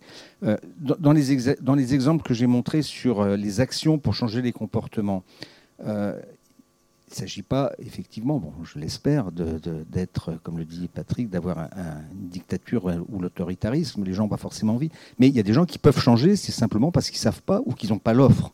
Euh, dans les exemples qu'on a montrés, par exemple, je sais que dans certaines villes, alors je ne sais pas si c'est fait à Grenoble, euh, quand on a mis en place un tramway, on a pu analyser quelles étaient euh, les, populations, quels étaient les ménages qui étaient susceptibles de prendre ce trajet, qui euh, jusqu'à présent prenaient leur voiture. Il y a pu y avoir un marketing ciblé sur ces personnes en leur expliquant que effectivement, s'ils prenaient le tramway, ben, ils pouvaient mettre euh, autant de temps ou moins longtemps, etc., que c'était confortable, etc. Et jusqu'à aller offrir, par exemple, un mois de, transport en tramway gratuit. C'est des choses qui marchent. Alors évidemment, il faut qu'il y ait le tramway, il faut qu'il y ait ces différents éléments. Donc ce que j'ai voulu montrer, c'est que c'est un, panel un peu complet c'est pas pour autant de dire tout le monde va s'aligner pour avoir les mêmes euh, valeurs, effectivement, et il y aura toujours euh, effectivement des gens qui diront bah, moi je préfère prendre ma voiture. Le, tout, c'est de faire changer petit à petit aussi ces références. Euh, quand vous avez évoqué que c'était des sujets politiques, c'est évidemment des sujets politiques, et on peut, enfin, personnellement, je ne peux que regretter que les images de ce que pourrait être la société française dans une transition énergétique et écologique soit pas davantage débattue lors des, lors des débats euh, électoraux ou d'autres, et que je pense que ça fait partie du bon sens de, la politique, et, que qu'effectivement, dans les scénarios que nous avons faits, nous avons essayé de montrer que bah, ce n'est pas du tout une régression ni économique, ni social. Il y a, davantage d'échanges. et comme l'a dit euh, Patrick, il n'y a pas que les instruments. Euh, si on met une taxe, il bah, faut quand même regarder quel impact ça a sur les ménages les plus précaires. Et la précarité, évidemment, énergétique, les élus le savent, ça existe. Et c'est très important de regarder comment on doit faire cette transition avec de la redistribution. Et effectivement, une taxe, ça permet de la redistribution aussi. Euh, je reviens sur juste le point du scope 3 que vous avez évoqué. Dans l'outil que nous développons, bon, c'est vrai que pour les compagnies, on a trois exemples pour l'instant dans notre référentiel. Sur les compagnies d'électricité, c'est un scope 1, je dirais, parce qu'elles émettent euh, à partir des, productions, si c'est du, charbon, du, gaz ou des énergies renouvelables ou du nucléaire, par exemple. Donc là, le référentiel, il va être sur un scope plutôt 1. Sur les véhicules, comme je l'ai dit, ça va être plutôt quelle gamme de véhicules sont produites. Sur la grande distribution, c'est là qu'on va retrouver éventuellement ce scope 3, puisque actuellement, on voit bien que pour classer, pour noter hein, une, entreprise de grande distribution comme Carrefour, Casino, on va penser quelle logistique elles mettent en œuvre, comment elles transportent leurs produits. Les chaînes de froid, est-ce qu'elles font des, des économies, est-ce qu'elles ont des chaînes de froid efficaces? Et puis il y a le troisième volet qui rejoint ce que vous dites, c'est les produits. Est-ce que quel est le contenu carbone des produits? Je ne pense pas que dans la première phase, en tout cas, du dispositif, nous serons à même euh, quand des, grands distributeurs ont des dizaines de milliers de produits, qu'on soit capable effectivement de pouvoir référencer le contenu carbone de tous ces produits. Mais c'est quand même une démarche. Et ce qui me semble important, euh, comme je l'ai dit, parce que cet, outil, dans l'attente du grand soir où on aura une, euh, valeur du carbone, comme euh, M. Tirol l'espère, uniforme dans le monde, ce sera très bien. En attendant, je pense que cet instrument est à même, et on le voit, les investisseurs sont donc plus en plus concernés par leur portefeuille d'actions et d'obligations et de leur contenu carbone et sur la décarbonation. Moi, j'ai entendu des, gestionnaires de fonds de pension expliquer qu'il y a les trois risques climatiques. Le premier, c'est le fait que le changement climatique lui-même va induire des risques. Coca-Cola se pose des questions dans certains pays parce que la sécheresse fera qu'il n'y aura plus d'eau. Alors, sauf à préempter toutes les ressources en eau, ils auront des problèmes, euh, sauf à économiser l'eau aussi. Euh, le deuxième risque, c'est la dépréciation des actifs. Si vous êtes propriétaire d'une centrale à charbon dans votre fonds d'investissement, bah, il se peut que dans, dans 10 ans, ça ne vaille plus rien. Et le troisième, qui est un risque nouveau, c'est le, risque euh, fiduciaire, qui est qu'un gestionnaire d'actifs agit pour le compte de ses clients. Et j'ai entendu des patrons de, fonds nous expliquer. Jusqu'à présent, on disait le risque climatique, ce n'est pas notre affaire, on n'est pas concerné. Et, ils disent maintenant, après l'accord de Paris, on ne peut plus dire ça. On, est, on sera redevable vis-à-vis de nos actionnaires de la façon dont nous avons investi dans les différentes sociétés. Donc je crois que ce mouvement est susceptible d'aller plus vite que ce grand soir de la taxe carbone uniforme dans le monde. Vous écoutez Dynamique et inégalité territoriale. J'ai juste un petit mot, mais qui sera pas sous forme, euh, qui sera sous forme de question. C'est-à-dire que euh, pour faire la transition avec aussi la deuxième table ronde, euh, il a été présenté dans les premiers diaporamas tout à l'heure. finalement, la relation extrêmement linéaire et simple entre ce que sont les émissions de carbone et d'autre part l'augmentation de la température. Donc du coup, l'approche simple de dire nous devons réduire nos émissions de carbone de temps euh, pour atteindre cet objectif. Euh, donc tout ceci est une relation simple. Maintenant, comment nous passons? Parce que je trouve que nous avons un débat qui est extrêmement global. Euh, comment nous passons à une approche qui est évaluée en termes de déclinaison sur les territoires? J'entends que les métropoles sont effectivement euh, les lieux, enfin les métropoles, les grandes agglomérations euh, du territoire vont être les lieux où doivent se passer euh, les principales, je dirais, actions qui permettront justement d'atteindre les objectifs de réduction des émissions de gaz à effet de serre. Et la question, moi, que je me pose, c'est comment nous passons de cette approche qui est extrêmement globale aujourd'hui à une approche, je dirais, fine, territorialisé sur ce qui a mené, sur la durée et les investissements nécessaires pour, euh, pour pouvoir les faire. Parce que la question, elle va être là à un moment donné. C'est-à-dire que pour pouvoir atteindre, moi j'entends euh, la question des taxes, euh, la question des normes, la question du prix du carbone, etc. Mais le sujet qui va être, si demain sur la métropole grenobloise, pour pouvoir atteindre les objectifs de réduction et la contribution de la métropole grenobloise à l'effort collectif que nous devons mener, c'est euh, X milliards ou X centaines de milliards d'euros. La question, c'est euh, d'abord, c'est de connaître exactement euh, cet objectif-là, cette valeur-là, ces éléments financiers-là, de les intégrer dans les politiques publiques et de pouvoir les financer. Et comment nous les finançons? Ça va être là le sujet. Donc, euh, si nous voulons passer d'une maille qui est large à une maille plus fine, et effectivement que nous puissions atteindre. Donc, je fais simplement, c'est plutôt moi sous forme de question, c'est comment nous abordons ce, changement d'échelle et à la fois dans le modèle économique euh, qui doit être posé pour pouvoir l'atteindre. Merci.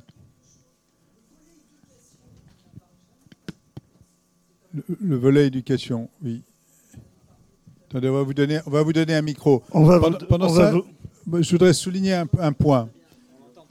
On voit bien que la question de l'acceptabilité pour des mutations de cette ampleur est essentielle. Et que la question de l'acceptabilité, elle renvoie à des questions de, perception du caractère équitable ou pas de ce qui se fait. Et là, on a des difficultés énormes. Et je pense que ça a été dit. Bon, ça renvoie à la question des importations déjà. C'est-à-dire, qui fait l'effort? Et c'est vrai qu'il faut reconnaître que notre réduction des émissions, elle a été largement due au fait que la production d'un certain nombre de produits industriels se fait en dehors du territoire français, en dehors du territoire européen. Donc les Chinois font les émissions, mais si on compte, et on l'a fait, la consommation en fonction de la consommation, les émissions pardon, en fonction de la consommation, hein, quel est le contenu en carbone de ce que nous consommons, alors là, notre performance est beaucoup moins, euh, beaucoup moins euh, favorable. Donc c'est, euh, et du coup, il y, a un débat avec un certain nombre de pays émergents qui nous disent ben, vous nous rejetez effectivement les productions qui, font, qui émettent des gaz à effet de serre et vous pouvez à bon compte dire que c'est nous qui sommes le problème. premièrement. Deuxièmement, il y a l'élection entre générations, bien sûr. Hein. C'est-à-dire, qu'est-ce que doit faire la génération d'aujourd'hui? Qu'est-ce que, doit, faire la génération de demain? Et ce n'est pas du tout simple. Ce serait simple si on savait exactement quel est le progrès technique, quel est le rythme du progrès technique. Mais euh, si on prend une seconde le point de vue des climato-sceptiques, euh, ceux qui sont honnêtes et intelligents disent ce qu'on ne sait pas, c'est que ce que va permettre le progrès technique demain. Et pourquoi est-ce qu'on ne fait pas un effort de recherche au lieu de faire un effort euh, en reposant sur des technologies qui sont des technologies coûteuses, pas nécessairement très efficaces. Bon. Donc, équilibre entre les générations. Et puis équilibre, vous l'avez dit, entre les à l'intérieur d'une société, entre euh, différents groupes sociaux, euh, différents, différents modes de vie. Et là, c'est vrai que c'est c'est très important parce qu'il s'il n'y a pas le sentiment que c'est équitable, eh c'est très difficile de rendre les choses acceptables. Et c'est une combinaison de c'est une combinaison subtile, à mon avis, euh, de, prix qui laisse chacun libre de modifier ou de modifier moins son mode de vie. Mais en même temps, ça ne peut pas être uniquement ça, parce qu'il faut qu'il y ait une norme, parce que s'il n'y a pas de norme, il n'y a pas de notion d'un effort partagé, d'un effort collectif. Et donc ça peut être rejeté par ceux qui disent, ben moi je ne vais pas le faire, si d'un autre côté, il y a l'autre qui roule en Porsche et qui euh, en a les moyens, euh, qui paye la taxe carbone, mais qui continue à rouler en Porsche et à, et à jeter des, des, gaz à effet de serre par, par la fenêtre. Donc, donc c'est, un problème très très compliqué, collectif, qu'on a de, de, savoir comment bouger les différents curseurs pour faire que c'est acceptable euh, et, donc que l'effort euh, sera fait. Une, une, deuxième série de questions et on prend ensuite les réponses de la tribune. Françoise Vivet, donc je disais que vous n'avez pas parlé du volet éducation et je pense qu'à long terme, c'est quand même plus qu'important. Bonjour, euh, Jean-Noël Cos, élu de la métropole. Bon, euh, je crois que maintenant, après avoir beaucoup tergiversé depuis des années, on, sait à peu près maintenant, on a les données techniques et on sait à peu près où on va si on ne change pas de mode de vie. Euh, et je pense, comme je rejoins pas mal de questions qui ont été posées, que le facteur humain est important le facteur humain est important. Sans changement de comportement, comme ça a été dit, ça a été dit euh, euh, au début, euh, un changement de comportement important est nécessaire. Alors il y a le côté éducation qui, compte et je pense qu'il faut, jouer sur tous les tableaux. Alors à la métro, on a travaillé aussi sur les indicateurs de bien-être. Et les gens qui, qui ont plus de 1500 euros par foyer, cherchent pas à consommer plus, ils cherchent à avoir plus de temps. Donc ça, ça me semble important à noter ça. Deuxièmement, euh, quand on compare notre agglomération avec celle de Strasbourg, on a beaucoup de demandes en ce qui concerne les emplois de service. Et à Strasbourg, il y, en a, euh, il y a beaucoup plus d'emplois de, service effectifs par, euh, par habitant que sur notre métropole. Donc les gens ont peut-être sur notre métropole, et je pense globalement en France, une demande très forte d'emploi de services ou de, demande de services plutôt que de la consommation matérielle. Peut-être qu'on a plus besoin de services à la personne, un peu plus besoin que ce qu'on nous propose, que de consommation matérielle. Bon, je pense qu'il y a un travail à faire par rapport à la publicité qui nous incite et ça, c'est quelque chose qui est permanent et qui agit sur tout le monde. La publicité qui nous incite à consommer des choses matérielles. Et ça, c'est pas bon pour le climat. Euh, une dernière chose peut-être, c'est que notre département, euh, alors je fais de la politique, il est passé à droite, il a décidé de faire un plan de relance de l'emploi. et il a décidé d'investir 100 millions pour l'emploi. Et pour développer l'emploi, il a décidé de travailler, de favoriser les travaux publics et le bâtiment. Or, il me semble que si on met 100 millions sur les travaux publics et le bâtiment, on crée beaucoup moins d'emplois que quand on les crée dans le secteur des services à la personne, de la médiation, etc. Or, dans notre climat international actuel, je pense qu'on a beaucoup besoin de, travailleurs sociaux, d'aide aux devoirs, de, tout ce qui est médiation sociale, etc. On a des municipalités de droite qui euh, financent des médiateurs de nuit pendant euh, toute la nuit et on a des municipalités de gauche qui ne les financent que jusqu'à minuit. Il y a un gros travail à faire dans ce domaine-là. Donc je pense qu'il y a un travail de conviction pour nous politiques. Alors sans tenir alors un petit détail, c'est que nos élus de la métro, il y en a beaucoup qui viennent jusqu'à la métro en voiture particulière, ils prennent, qui prennent pas les transports en commun. Une, dernière question. Oui, bonjour, euh, Jean-Philippe Baucher, citoyen grenoblois et cycliste. Euh, on observe, ce qui m'intéresse, c'est l'effet scientifique surtout, la crédibilité de l'objectif. On observe, semble-t-il, depuis un an et demi, une formidable accélération des émissions de CO2 et une montée très forte des températures qui viennent complètement battre en brèche les accords euh, politiques, on l'a dit, de la COP21. Je cite donc deux exemples 15 mois de records successifs de température mondiale et les, émissions qui viennent de passer en quelques mois de 2 ppm à 3,5 ppm, 75% d'augmentation des émissions annuelles. On a passé les 400 ppm il y a deux ans, on est déjà pratiquement à 410. Donc c'est énorme, énorme. Et euh, donc je voudrais savoir de la part du, scientifique, c'est vraiment ça qui m'intéresse, moi, comment il voit cette évolution. Et euh, est-ce que, comme le dit Paul Jorion, vous savez, le dernier qui sort euh, éteint la lumière, le sociologue et philosophe belge, est-ce qu'il n'est pas déjà trop tard, franchement? Deux ou trois générations, nous dit-il je ne sais pas maîtriser définitivement le temps de parole. Je vais te permettre deux questions, mais une minute à chacun. Euh, oui, bonjour. Euh, ma, remarque va aller dans, le même sens un peu de ce qui a été dit, un petit peu malheureusement négative. On a l'impression d'être dans un grand écart total entre euh, notre société donc ultralibérale qui, par exemple, sur les chaînes d'information en continu, nous propose 75% euh, de, publicité pour les automobiles et pas n'importe quelles automobiles en plus. Donc, c'est-à-dire qu'on continue à vendre du rêve, euh, le, rêve carboné, il continue à être vendu régulièrement. Et également les attitudes, par exemple, de la CCI. Euh, s'il peut y avoir des gens de la CCI ici, ça m'intéresse de, qui, se sentent concernés, qui systématiquement protestent contre toutes les mesures qui sont faites dans l'agglomération pour réduire la part de la voiture. Une dernière question. Bonjour, Catherine Boujon, Conseil de développement. Euh, en fait, moi, je voulais vous parler. j'ai entendu qu'il fallait faire moins 30% euh, sur les gaz à effet de serre, que ça, concernait principalement le transport et euh, tout ce qui était immobilier.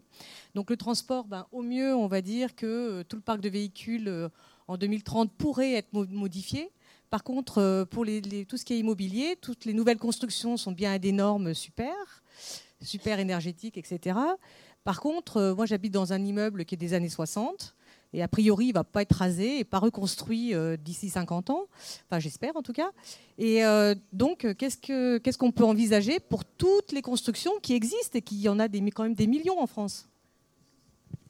Un grand merci, mais c'est un, un, peu déjà le sujet de la table ronde suivante. Pourrais-je vous prier de donner des réponses courtes et on passe à la deuxième table ronde? Voilà, réponse euh, très courte euh, concernant la question sur les variations climatiques euh, à l'échelle interannuelle, très récente. le réchauffement très fort qu'on a observé ces dernières années, 2014-2015, ont été des années records. 2016 va être sans aucun doute une année record aussi. C'est une variation climatique naturelle qui s'appelle El Niño. À ces échelles de temps de quelques années, euh, les émissions de gaz à effet de serre euh, peuvent par hasard être corrélées au réchauffement climatique, mais ce n'est pas, pas ça qui joue. Euh, le climat, il réagit à l'échelle de, au moins la décennie seulement aux émissions de gaz à effet de serre. 2017, d'ailleurs, va être une année relativement froide parce que c'est un mouvement de balancier, El Niño. après, il y a des, des années La Niña qui, au niveau global, sont relativement fraîches. Après, ce que ça veut dire sur la France exactement et dans, le bassin grenoblois, euh, c'est encore une autre question. 2017 euh, peut être une année relativement chaude euh, à Grenoble. Voilà. Donc ça, c'était la première question. Deuxième question, je me permets de dire très rapidement quelque chose au niveau de l'éducation. Éducation, j'imagine que vous pensiez aux jeunes générations, mais je pense aussi tout simplement au travail de ce qu'on appelle vulgarisation du, ce, que, ce, que, nous devons faire en tant que scientifiques, c'est-à-dire porter la parole, expliquer notre science à, monsieur tout le monde. Et il est difficile pour nous euh, d'expliquer exactement, euh, de, définir exactement les impacts du changement climatique à des échelles spatiales qui intéressent vraiment les gens. Nous savons prédire à peu près le changement climatique en fonction des scénarios d'émissions de gaz à effet de serre que nous imaginons. Euh, donc on peut vous dire, comme la figure que je vous ai montrée, telle émission globale égale à tel réchauffement global. Pour dire exactement ce que ça veut dire au niveau grenoblois, euh, c'est extrêmement euh, compliqué. Et ça, c'est un problème pour l'éducation et aussi, euh, tout simplement, quand je veux expliquer à vous quelles sont les conséquences exactes du changement climatique. Patrick Oui, mais, oui, oui, bien sûr. Mais pour, pour motiver les gens à effectivement changer de comportement, il vaut mieux euh, qu'on puisse leur expliquer euh, quelles sont les conséquences exactes du changement climatique là où ils sont. Voilà, c'est ce que je veux dire. Patrick Tour, un, un mot très rapide sur ce qui, pour tout ce qui concerne les modèles de consommation. Je voudrais reprendre un terme que Nicolas Hulot avait introduit dans le débat politique en 2007, au moment du pacte écologique, le terme de sobriété heureuse. Je crois que tout ce qui peut conduire à, à promouvoir une certaine sobriété dans, les comportements de consommation va dans le sens effectivement d'une société un peu nouvelle et qui serait plus en accord avec les transformations qui sont requises par euh, la lutte contre le changement climatique. François, un mot rapidement s'il te plaît. Un mot. sur l'éducation, je ne reviens pas, c'est évidemment essentiel. Il y, a, de l'éducation. Euh, euh, déjà l'environnement et l'énergie, mais et, sur les modes de vie, ça doit être développé. Euh, plus de temps de, ce qu'a bien dit Patrick. La sobriété heureuse, oui, mais bon, effectivement, quand on fait. Non, non, mais oui. Oui, mais je reprends ce que disait Jean Pisani-Ferry sur euh, il faut que ce soit équitable. Quand on fait des tous les ans, on fait une enquête auprès des Français sur est-ce que vous êtes prêts à changer de mode de vie, etc. Et les réponses c'est oui, mais si les autres le font aussi. On ne veut pas être les seuls à le faire. Et ça, je pense que c'est quelque chose qui est très important, c'est que ce soit équitable et donc qu'il y ait effectivement que tous, à tous les niveaux, on montre l'exemple et que ce soit, et que ce soit partagé. Mais euh, sur ce point-là de la que ce soit équitable. Et, Jean Pisani-Ferry évoquait les débats au niveau international entre les pays, euh, la Chine, la France. Il faut bien voir que s'il y a eu un accord à Paris, c'est parce que les pays comme la Chine savent que ils vont eux-mêmes augmenter leur consommation intérieure, ils vont, ils vont devenir effectivement aussi des gros consommateurs et des gros émetteurs dans le pays, euh, et ils vont devoir aussi participer. Et ce qui a changé pour moi dans l'accord de Paris, c'est qu'on n'était pas uniquement sur un, ce qu'on a appelé le burden sharing, c'est-à-dire le partage du fardeau, comme c'était le cas à, Kyoto, mais qu'on était sur une vision que les pays se disent, il y a de l'innovation, alors on ne sait pas exactement qu'est-ce qu'elle sera dans 20 ou 30 ans, mais tous les pays sont convaincus, et c'est ce que disait Laurence Tubiana, que des innovations se développent très rapidement. Quand on voit la, la baisse des coûts, par exemple du photovoltaïque, de l'éolien, tous ces pays, des batteries, des LED pour nous éclairer, tous ces pays sont convaincus que maintenant c'est une opportunité économique pour leur croissance et pour leur emploi d'aller sur cette transition. Et ça, ça a changé de façon radicale, je crois, la façon d'envisager un accord. C'était plus seulement on se partage le fardeau, mais on est dans une compétition, mais on a à gagner aussi à y être. Et ça, je pense que c'était quand même quelque chose de très important. Sur la rénovation, bah, c'est le plus gros problème de la transition. Euh, c'est la rénovation du parc existant. Que nous allons aborder dans la seconde table ronde. Un grand merci à vous trois pour cette première table ronde. Jean.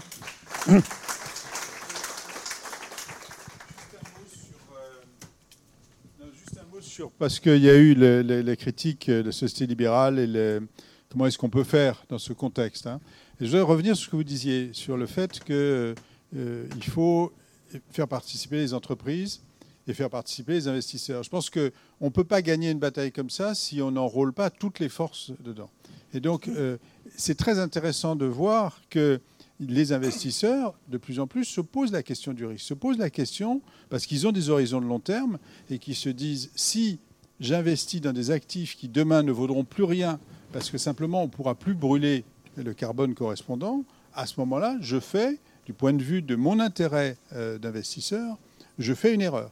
Et, c'est un mouvement qui a démarré et c'est un mouvement important. Donc je pense qu'il faut tout mobiliser. Il faut mobiliser le souci de réputation des entreprises, il faut mobiliser le souci de rendement du capital des investisseurs. Il ne faut pas le, jouer dans un affrontement, parce que si on joue dans un affrontement, on n'y arrivera pas. Merci à vous trois. J'appelle maintenant les intervenants à la seconde table ronde. Gilles Debizet, maître de conférence à l'Université de Grenoble-Alpes et coordonnateur de l'ouvrage Scénario transition énergétique en ville. Isabelle Maillot, responsable du programme biomasse Solitaine. Et Christine Garnier, vice-présidente de Grenoble-Alpes Métropole.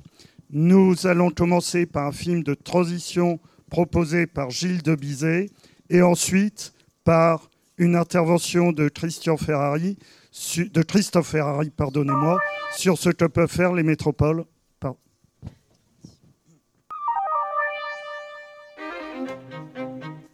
Selon ce scénario, les collectivités locales, motivées par l'égalité d'accès et la création d'emplois sur leur territoire, planifient la production et la distribution des énergies. Outre la sobriété, elles privilégient la capture locale des énergies renouvelables et le stockage. Dans certains quartiers, un réseau urbain sera déployé afin de récupérer la chaleur disponible. La cogénération utilisant la biomasse alimentera ce réseau de chaleur ainsi que le réseau électrique en complément du photovoltaïque. Dans d'autres quartiers, le réseau de gaz sera privilégié, là aussi en complément du réseau électrique. Exploités séparément, ces différents réseaux seront supervisés par la métropole. Grâce aux smart grids, elle organisera les échanges entre ces réseaux et le stockage thermique plus économique. Les données de production et consommation seront rendues publiques en temps réel afin d'empêcher les géants de l'Internet d'accaparer la valeur associée. La production dans la ville ne suffisant pas, des coopérations développeront les énergies renouvelables et le stockage hydroélectrique en périphérie. La métropole parviendra à maintenir des tarifs d'accès uniformes sur son territoire. Bénéficiant de subventions ou d'aides fiscales, la rénovation thermique réduira le besoin de chauffage. Dans un souci d'équité, des compensations seront offertes aux locataires des bâtiments non rénovés. Selon la topographie, le tissu urbain et la présence d'un réseau de chaleur, des solutions telles que le solaire thermique, le photovoltaïque ou la végétalisation seront imposées. La métropole favorisera aussi la mixité fonctionnelle afin de réduire la charge des réseaux. Chaque métropole cherchera à mobiliser les ressources énergétiques de sa périphérie. La compétition entre métropoles et un intérêt commun à réduire la dépendance aux grands opérateurs dessineront des aires de quasi-autarcie énergétique rassemblant une métropole et son interland. Des apports supplémentaires nécessaires à certains moments seront assurés par convention avec des territoires éloignés ou par des achats ponctuels sur le marché. In les flux transitant dans les grands réseaux de gaz et d'électricité diminueront fortement. La baisse correspondante des recettes entraînera une réduction de l'entretien et progressivement celui du maillage des réseaux. Les écarts croissants de fiabilité et de tarifs amèneront l'État à négocier avec l'ensemble des collectivités une péréquation économique entre territoires, ainsi que la préservation d'un réseau national minimal. Quelles sont les mesures qui permettraient aux collectivités de jouer ce rôle moteur? Transférer des communes à l'intercommunalité la compétence d'autorité organisatrice. Autoriser cette dernière à choisir le gestionnaire de réseau et à prescrire des exigences énergétiques dans les règles d'urbanisme.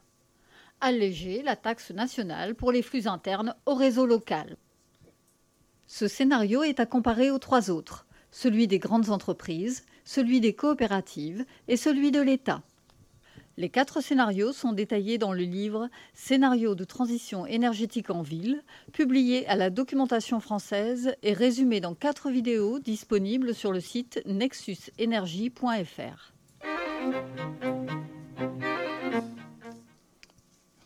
Un, grand merci pour ce, ce, film et je suppose que vous nous expliquerez tout à l'heure à quoi correspond ce scénario qui est un des quatre scénarios traités dans l'ouvrage.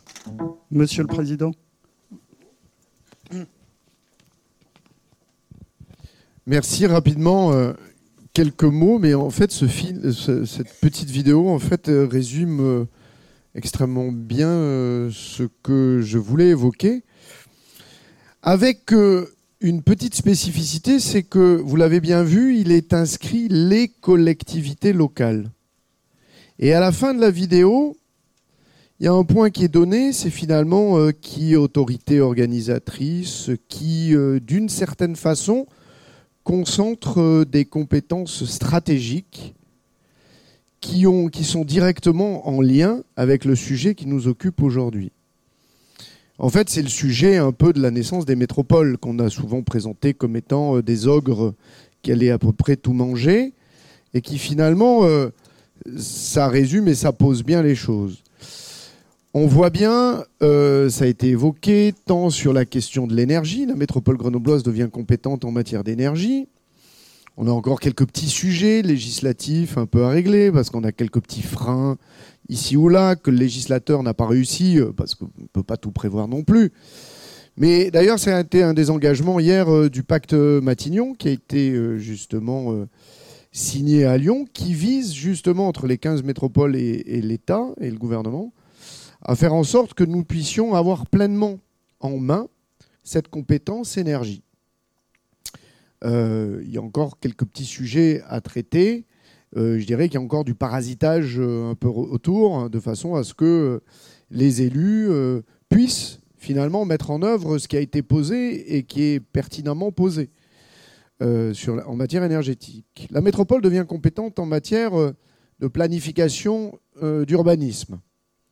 C'est-à-dire qu'aujourd'hui, elle définira son PLUI, plan local d'urbanisme intercommunal, non plus simplement comme un objet fait pas forcément de façon isolée par les 49 communes, puisque les PLU de chaque commune étaient forcément discutés avec ses voisins, mais ses plus proches voisins, une commune. Jamais euh, forcément ses très longs voisins dans un périmètre de métropole. Aujourd'hui, nous sommes sur une approche euh, qui est plus large, à l'échelle complète de la métropole, qui permet de poser les grands enjeux du territoire et aussi, effectivement, sur des questions énergétiques, que de nous interroger euh, tout simplement où nous voulons demain, sur les décennies qui viennent, euh, développer du chauffage urbain, où nous voulons euh, développer tel type d'énergie, etc., dans nos relations avec les territoires voisins, comme cela a été dit de façon pertinente. Donc il y a vraiment un sujet, c'est pour ça que je posais tout à l'heure ma question, finalement, les métropoles, quels leviers, quels moyens demain auront- auront-elles pour pouvoir mettre en œuvre ce que nous devons mettre en œuvre, c'est-à-dire cette réduction euh, euh, sérieuse et, sévère euh, des émissions de gaz à effet de serre? Aujourd'hui, on nous a doté de moyens qui nous permettent d'agir, mais pas tous les moyens. Donc le sujet va être là. Et c'est vrai que moi, c'est ce que je voudrais dire ici simplement, c'est que les métropoles seront de fait les euh, l'acteur ou les acteurs majeurs, territorialement parlant, de la mise en œuvre euh, de cette question de la transition énergétique et écologique. Parce que, encore une fois, l'énergie, l'urbanisme, l'habitat, Christine euh, présentera tout à l'heure, ça fait suite à la question que vous évoquiez tout à l'heure sur la réhabilitation, comme sur les politiques de construction. Nous avons aussi les politiques de mobilité, sur, la- sur lesquelles, là aussi, euh, nous allons euh, de fait agir. Nous récupérons euh, les voiries communales, nous allons récupérer cette année toutes les voiries départementales. Il commence à y avoir une forme d'homogénéisation aux mains d'une seule, je dirais, d'une seule collectivité, même si ce n'est pas une collectivité au sens plein du terme, mais au sein des métropoles, je dirais, d'un ensemble d'outils qui vont nous permettre, alors qu'elles étaient pour avant beaucoup plus morcelées. Et le morcellement a forcément été à un moment donné, je dirais, un frein au développement de politiques coordonnées et puis surtout extrêmement ambitieuses en matière euh, de transition énergétique et, de, et je dirais de transition écologique des territoires. Donc euh, c'est ces éléments-là que je voulais poser euh, pour dire qu'effectivement, aujourd'hui, même s'il reste encore des éléments à finaliser euh, je dirais, dans les compétences des métropoles. Néanmoins, aujourd'hui, c'est bien les métropoles qui ont l'ensemble de ces compétences qui permettent de voir dans, le moyen terme, dans la planification à moyen terme, euh, au travers euh, du schéma énergétique euh, métropolitain, au travers du plan local d'urbanisme intercommunal, encore une fois, pour décider et définir la stratégie sur tous ces sujets-là dont on voit qui sont au cœur, je dirais, des éléments de résolution demain sur le territoire de ces questions de transition énergétique. Donc j'en dirai pas plus, parce que finalement le film a particulièrement bien illustré, si ce n'est qu'avec une petite particularité, c'est qu'effectivement, il y a un vrai sujet de coopération interterritoriale qui doit se poser. C'est-à-dire que la métropole, ce n'est pas un îlot isolé. Et ça ne peut pas être un îlot isolé. Il doit forcément être en interaction avec ses territoires voisins, quels qu'ils soient, euh, qu'ils soient ruraux, euh, montagnards, euh, périurbains. Et c'est pour ça que nous n'allons pas toujours demander aux territoires voisins de nous produire l'électricité. Nous allons aussi essayer d'en produire, nous ici, de l'énergie sur notre territoire. Donc c'est tout simplement pour montrer que cet élément-là, nous sommes un périmètre euh, administratif, mais parfois, et c'est là où nous devons être agiles, c'est que des échelles pour bien résoudre ces questions-là ne sont pas forcément les périmètres administratifs actuels des métropoles. Donc sans vouloir remettre en question ces périmètres, parce que si vous commencez à lancer la question des périmètres, euh, du périmètre de la métropole, vous lancez des guerres entre les élus, et ça, euh, on sait plutôt bien faire, on est plutôt euh, assez efficace là-dessus, mais du coup qu'on soit plutôt agile sur notre capacité à coopérer avec les territoires pour, encore une fois, répondre à des objectifs qui nous sont communs. Et je m'arrêterai là. Vous écoutez Dynamique et inégalité territoriale. Bonjour, euh, donc Gilles de Bizet, je suis chercheur à l'UMR Pacte de Grenoble, euh, qui rassemble des politistes, des géographes, des urbanistes euh, et des sociologues du, de la place grenobloise. Voilà. Alors, vous venez, nous venons de voir ensemble le, un petit film simplifié qui illustre le scénario collectivité locale.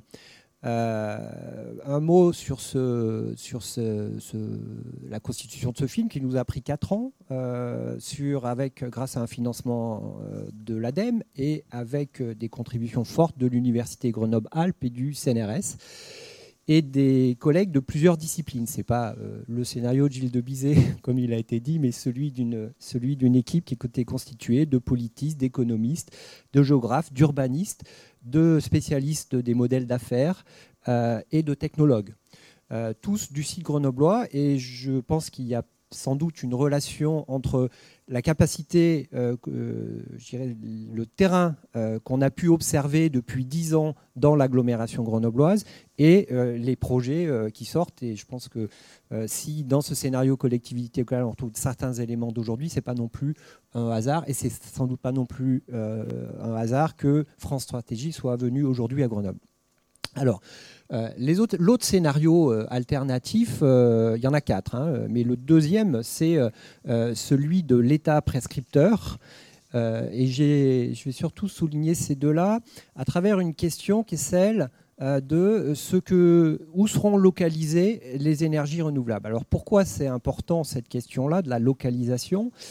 Parce que les énergies renouvelables viennent en substitution des énergies fossiles qui sont stockables alors que une bonne partie, en tout cas les énergies renouvelables les plus économiquement intéressantes, le solaire et le vent, euh, ne sont pas stockables et sont intermittentes. Ce qui veut dire qu'on va assister, euh, lorsqu'il y aura un déploiement massif des énergies renouvelables tel que euh, c'est programmé et espéré dans de différentes institutions nationales et internationales, on va se retrouver avec un transfert de la valeur de l'électricité vers euh, le stockage.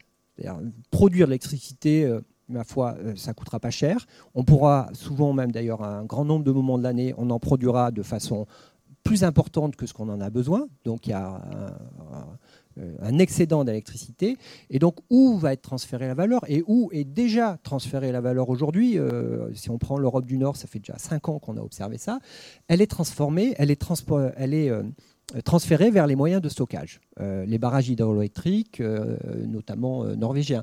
Bon, mais la France n'est pas composée que de montagnes et de barrages, et donc d'autres questions se posent. c'est comment on va créer. Alors, dans les deux scénarios présentés ici, on voit que on pourrait, dans le scénario État, on pourrait avoir, une organisation, une optimisation de la production d'énergie et du stockage pensée à l'échelle nationale et qui conduirait euh, à développer solaire, surtout dans le, sud de la France, à développer l'éolien dans les corridors vantés, qu'ils soient marins ou qu'ils soient rhodaniens, à développer euh, les, hydroliennes euh, en mer, etc., etc., à développer la biomasse associée aux grandes zones agricoles ou aux zones forestières.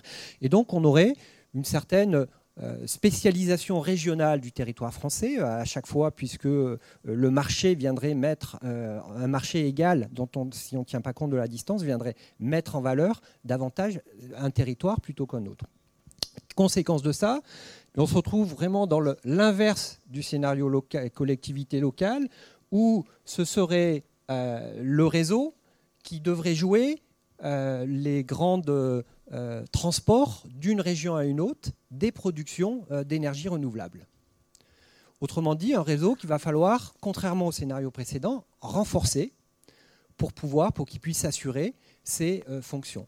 Donc on voit bien que ces deux scénarios, collectivité locale et État prescripteur, ne peuvent être menés simultanément. Ce serait une non-optimisation économique que de penser qu'on aurait euh, développer tout azimut partout les énergies renouvelables euh, serait euh, possible.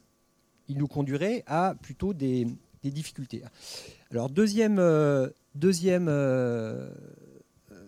pour sophistiquer un tout petit peu le, modèle, la question c'est où, où, ailleurs est-ce qu'on pourrait produire, enfin à quelles échelles on produit et on stocke de l'énergie demain? Alors bien sûr, il y a l'échelle du bâtiment. On retrouve ça avec euh, les, la future, euh, les bâtiments à énergie positive qui devraient être obligatoires à partir de 2018 ou 2020. On pourrait imaginer aussi euh, d'autres solutions, une solution, qu'on a appelée coopérative, où les acteurs, les coopératives d'habitants, de consommateurs, se mettent en réseau pour échanger de l'énergie, pour produire le complément nécessaire à proximité, euh, par exemple en achetant ou en investissant dans des éoliennes en périphérie de la ville. Et on aurait comme ça euh, des réseaux de, des réseaux d'acteurs, des réseaux de coopératives, mais de façon discontinue sur le territoire, parce que le principe de la coopérative, c'est un principe d'adhésion. On n'est pas dans le droit, on n'est pas dans le public, donc on aurait une discontinuité. Troisième, euh, quatrième euh, schéma, euh, quatrième scénario, c'est celui de dire il y a un intérêt, il y a un véritable intérêt économique à venir absorber les excédents de la production électrique dans du stockage près, du, près de la consommation et du stockage le plus économique. Quel est aujourd'hui le stockage le plus économique? C'est le stockage thermique. Stockage thermique qui pourrait être organisé en anticipation de la consommation énergétique de chaleur, de la consommation de chaleur ou d'eau chaude sanitaire des bâtiments. Et là, du coup, euh, comment on fait pour organiser ça? Eh bien, ce que nous avons euh, imaginé, c'est euh, le fait qu'on vienne concéder sur un morceau de ville à des grandes entreprises multi-énergie les trois réseaux, l'ensemble, les, deux ou les trois réseaux énergétiques, chaleur, gaz et électricité, et que à cette échelle-là se fait une optimisation. Finalement, les questions qui se posent, j'en à ma conclusion, finalement, les questions qui se, qui se posent, c'est quelles seront demain les échelles où l'on va non seulement produire, mais stocker l'énergie. Sachant que si on produit et on stocke, finalement, on gère et finalement, on est relativement autonome. Relativement autonome, c'est-à-dire que on peut euh, maîtriser un peu sa, consommation, faire ses choix et venir discuter, négocier avec d'autres euh, acteurs. là, vous avez deux exemples d'écoquartiers où finalement cette, idée d'autonomie énergétique, on peut la penser à travers un réseau de chaleur urbain. Euh, on peut la penser à travers un morceau de ville, comme ça a été exprimé tout à l'heure. On peut la penser à l'échelle d'une métropole et de son interland, comme euh, dans le premier scénario. Et donc, on voit bien que à côté de la vision, euh, traditionnelle qu'on a, notamment parce qu'elle est du fait de l'électricité, de dire il y a le consommateur final et il y a le grand réseau, eh bien, il y aura demain avec les énergies renouvelables tout un tas d'échelles, d'autonomie connectée et imbriquée. Ce qui pose des grands défis euh, à la fois euh, démocratiques euh, et à la fois techniques en termes de d'organisation de la fiabilité pour que le service final au consommateur, à l'entreprise, continue d'être assuré dans de bonnes conditions, mais pas ce qui suppose un nouveau contrat social de l'énergie.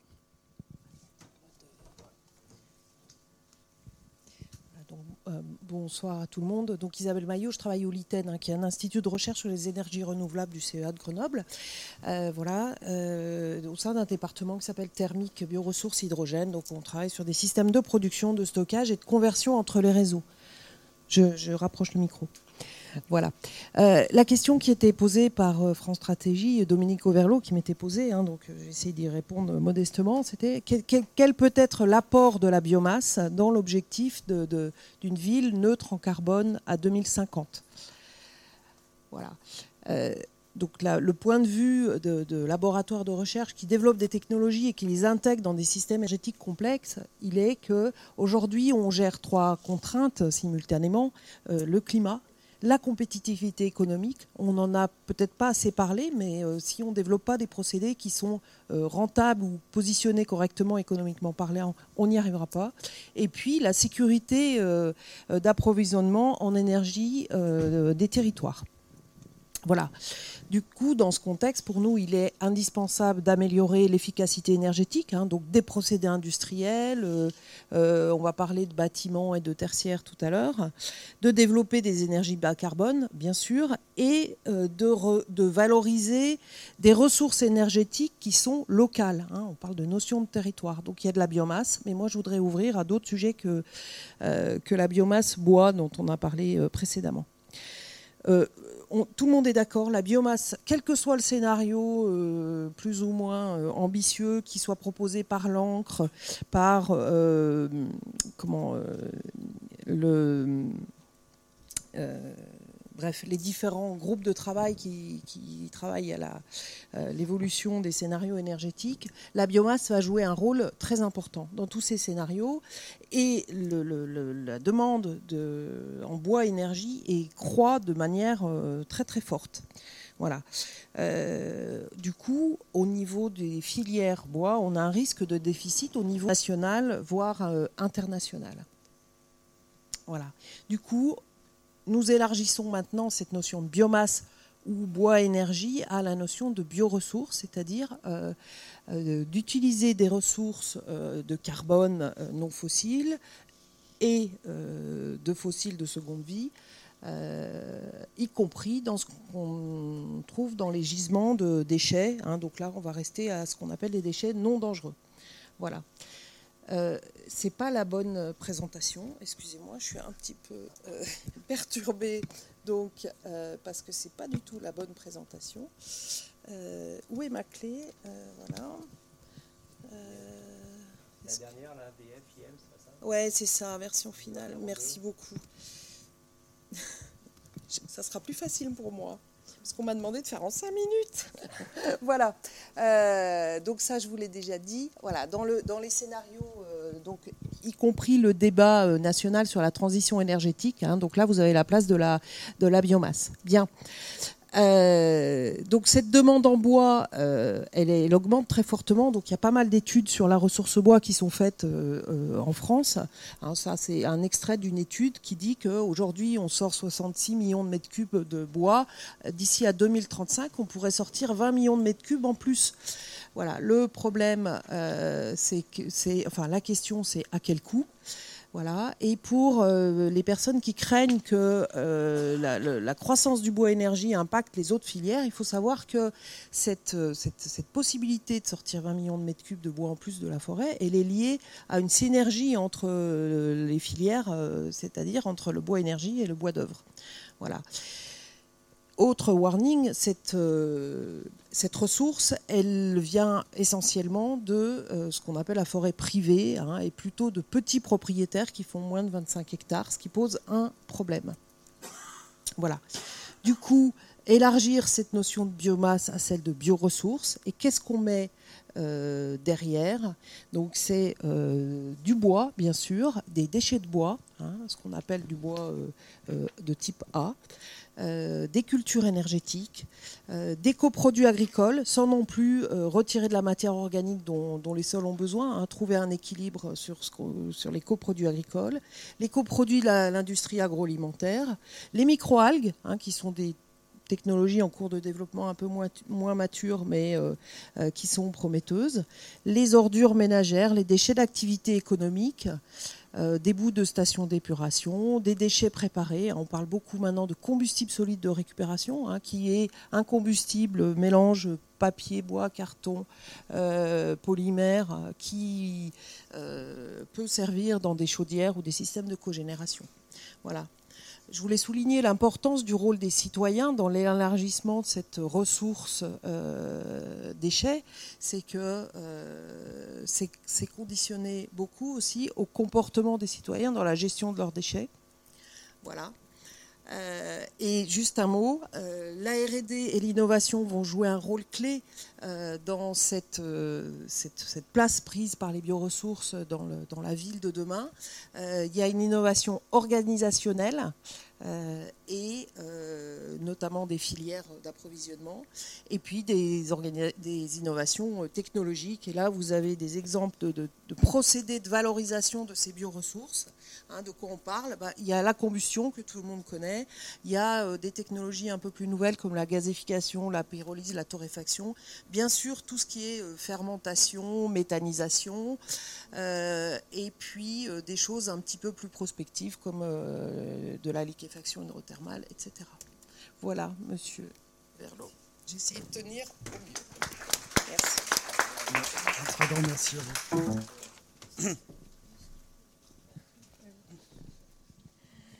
Oui, bonjour. Oui, moi, je n'ai pas de PowerPoint. Ça, vous reposera peut-être un petit peu, je ne sais pas.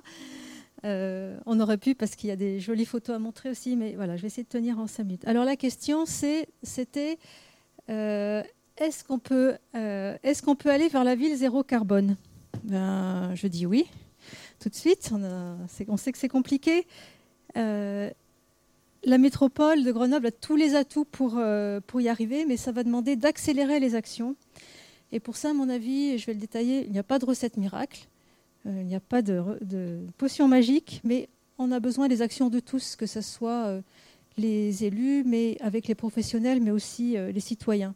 Et travailler à la fois sur les changements de comportement, sur l'innovation technologique, sur les financements, on a besoin de tout.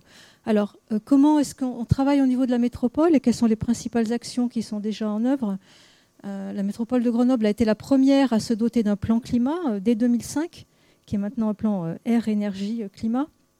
Il comprend à la fois des actions sur les compétences propres de la métro, mais aussi euh, la métro a un rôle d'animation euh, des partenaires, euh, entreprises, euh, communes, euh, etc., tous les acteurs publics et, et privés du territoire. C'est ça, c'est essentiel d'arriver à, à les mobiliser. Et grâce à ce plan air, énergie, climat, entre 2005 et 2014, on a déjà eu une baisse de 21% des émissions de gaz à effet de serre, alors que l'objectif était de 14%. Donc on voit qu'on peut y arriver. Sauf qu'il y a une bonne partie de la baisse qui est due à l'industrie, peut-être à la désindustrialisation. Donc ce n'est pas forcément euh, euh, dû, à nos efforts. Mais enfin, on voit qu'on peut, y arriver. Alors les actions, elles sont euh, sur l'ensemble des compétences de la métropole, à la fois l'isolation des bâtiments, je vais y revenir, sur la construction neuve, sur les déplacements, on pourrait revenir si vous le souhaitez, mais aussi avec un travail sur les comportements, on en a parlé un petit peu tout à l'heure, et au travers, euh, par exemple, de défis des familles à énergie positive, mais aussi euh, du défi des écoles à énergie positive, qui sont des concours ludiques, et, donc on- on- les actions là-dessus sont, essentielles. Alors, rapidement, j'en arrivais au, au, point principal qui est la rénovation de, des bâtiments et en particulier des logements. Euh, comment est-ce qu'on fait et quelles sont les, difficultés ou qu'est-ce qu'il faudrait faire pour, euh, pour arriver à aller plus vite? Alors, euh, la métropole a conduit la première opération d'ampleur, hein, je crois qu'on peut le dire, c'est la première opération d'ampleur en France à ce, à ce niveau-là. c'est l'opération Murmure, avec un objectif qui est de, de faire l'isolation par l'extérieur des logements et de généraliser ces opérations et pas seulement et sortir de, l'expérimentation.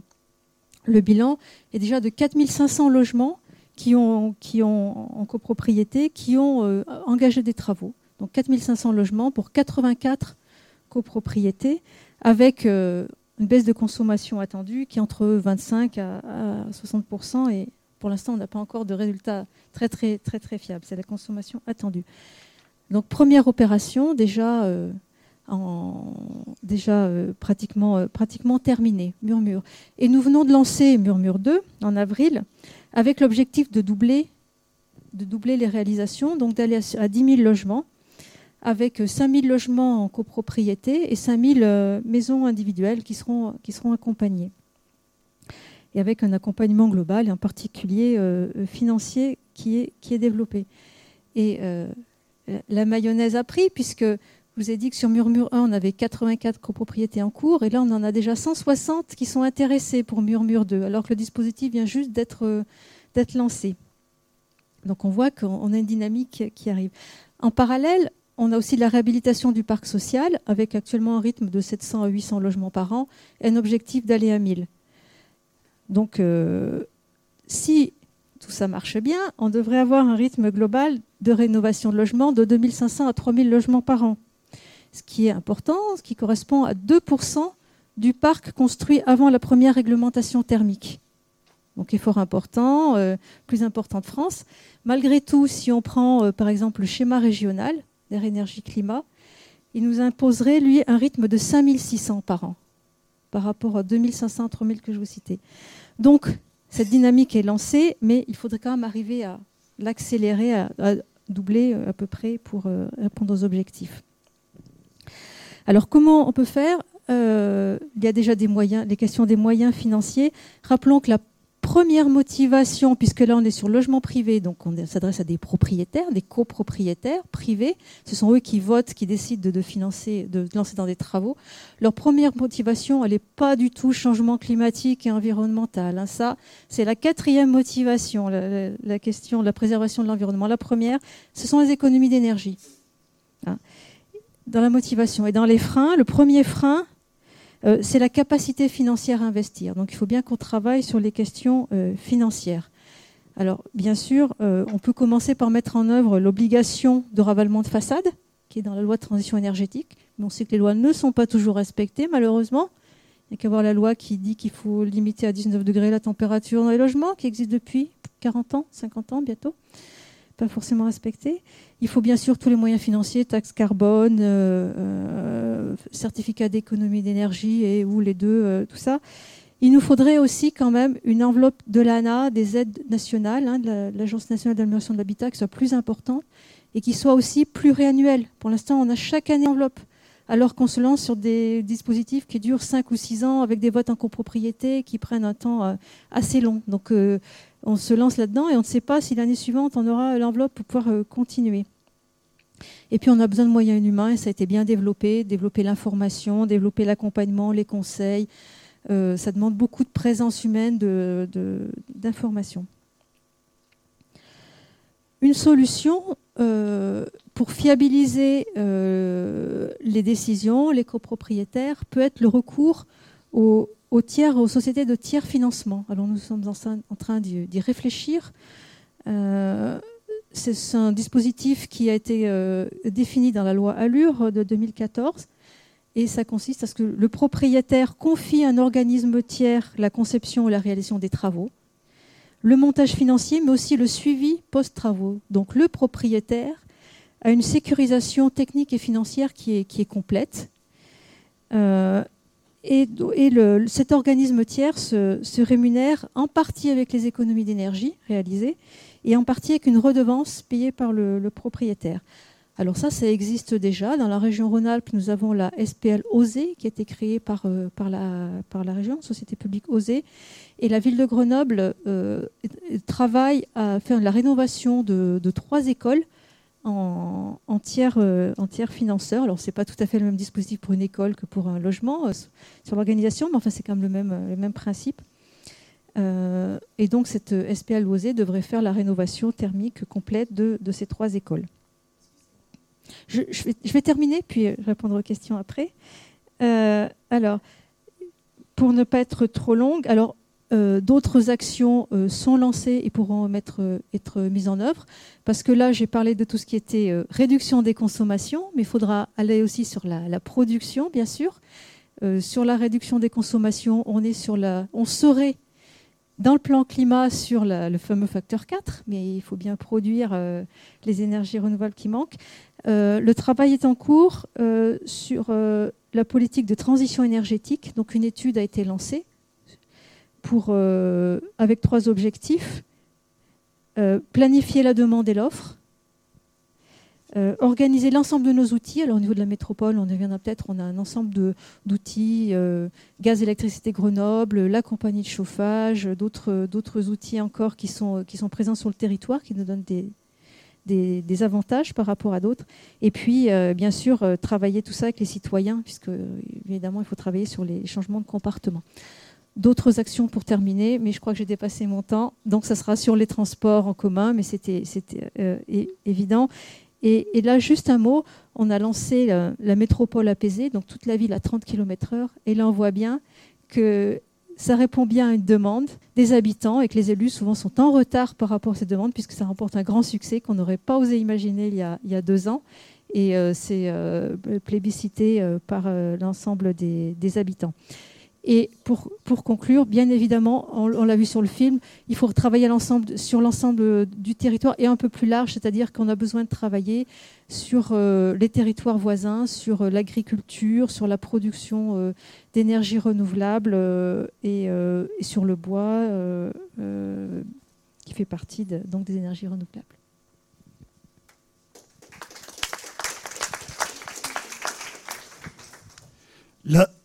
La, parole est à la salle, avec des questions, si, si possible, brèves, et on renvoie ensuite sur le panel. Brèves. Euh, Jean-Luc Besançon, donc je fais partie d'Union de quartier.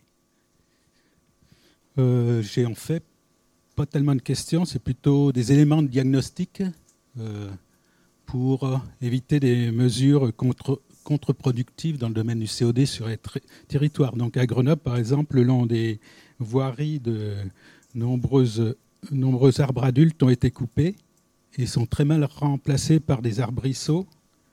Euh, donc euh, ça émet du CO2 par l'élimination des branchages, par exemple, et aussi euh, se rajoute le fait que les arbres, les arbres captent beaucoup moins de CO2 que les grands arbres pendant des décennies. Donc on a par rapport aux, arbres adultes qui existaient avant. Il y a également des quantités énormes de CO2 supplémentaires qui sont induits par les produits importés depuis des pays, car euh, dans ces pays, il y a des gagements énormes de, CO2 pour des productions qui en, qui en équivalentes, qui seraient enfin, beaucoup moins productrices de CO2 si elles étaient effectuées en France. Donc c'est pas très loin de 100 millions de tonnes supplémentaires hein, de CO2 pour la France. Donc c'est pas uniquement le, le CO2. Et également, euh, on privilégie les éoliennes qu'il faut émettre plus de CO2 par leur construction, béton, métaux, etc., que le nucléaire et qui pousse à utiliser des énergies émettrices de CO2 pour compenser l'intermittence des éoliennes, comme on le voit euh, très souvent, par exemple en Allemagne. Aussi parmi d'autres, euh, j'en ai toute une liste là, euh, on, on, multiplie dans notre agglomération la circulation de bus presque vides, donc à moins de 10% de remplissage, alors que les voitures, c'est en moyenne à peu près 30%, ce qui fait que généralement les bus émettent plus de CO2 par personne transportée que les voitures. Donc c'est des éléments diagnostiques qu'il faudrait euh, voir pour corriger ces surproductions de CO2 Merci. Nommez-vous. Je serai très bref. Euh, élu d'une de base d'une commune de la métropole, je voulais apporter une précision à la dame qui a parlé d'éducation tout à l'heure. Je suis un ardent euh, promoteur et un fervent défenseur de la visite de toutes les écoles maternelles à l'usine de chauffage Atanor qui traite tous les déchets de la ville de Grenoble. Quand des gamins en primaire voient pour la première fois de leur vie une montagne de déchets qui fait entre 20 et 30 mètres de haut et qui a quatre tas, et des petites fourmis hum- humaines qui trient, ils n'oublient plus jamais ça. Vous écoutez Dynamique et inégalité territoriale. Euh, donc toujours Madame Boujon. en fait, c'est moi je voudrais vous parler de Murmure. Euh, j'ai bénéficié de Murmure dans mon précédent logement, et euh, effectivement, moi je voudrais savoir comment on mesure euh, le bénéfice de tout ça, puisque en ça fait à peu près cinq ans, je crois, on n'a pas du tout noté de baisse de consommation chez nous. Je ne pense pas avoir vraiment changé. La famille est restée la même. Euh, et euh, globalement, dans la, copropriété, euh, ben, on n'a pas vu, beaucoup de changements. Et notre, appartement est resté classé dans les mêmes gammes, que ce soit gaz à effet de serre ou, énergie. Donc, euh, donc voilà, donc j'étais très contente hein, de pouvoir bénéficier des, financements, là, je ne vous, le cache pas. Euh, mais euh, néanmoins, je voudrais quand même savoir euh, quel, quel bénéfice on, retire de tout ça.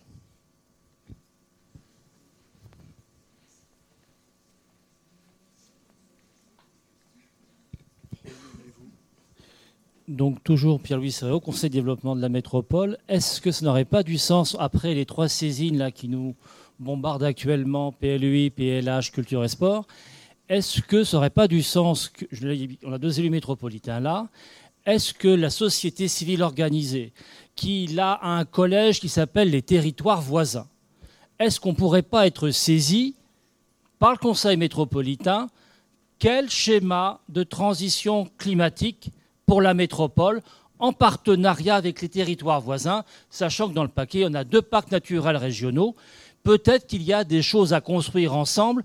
Et pour prolonger l'expression tout à l'heure d'acceptabilité, sachant le rapport de territoire colonisé à, métropole colonisatrice qu'il y a entre certains territoires, pour enfin tourner cette page-là du passé, est-ce qu'un partenariat qui, qui serait un gagnant-gagnant ne serait pas un moyen de dépasser des appréhensions et des réticences? Une dernière question où je repasse le, micro au panel? Une dernière question.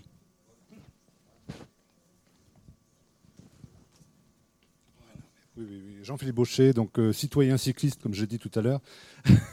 donc la métro que j'habite depuis 20 ans est littéralement malade de la voiture, de la bagnole. Il y en a 300 000 tous les jours qui sillonnent nos rues. À 90%, euh, ces voitures ne sont occupées que par le conducteur. Quand on voit, alors 5% de par modal vélo, à peu près, c'est en progrès, c'est bien, euh, bravo Métro Vélo. Quand on, voit, quand on va, on visite un peu, je voyage un peu dans les métropoles étrangères, on arrive à des parts modales vélo qui sont couramment de 30, voire bien plus, 30%, voire bien plus. Donc le vélo, c'est le véhicule privilégié de la transition énergétique, clairement. Il faut vraiment tout axer là-dessus. Voilà, non, non, je sais bien, je sais bien. Non, non, je sais bien, mais il n'empêche que c'est vrai. On voit à l'étranger, ça marche très bien. Voilà.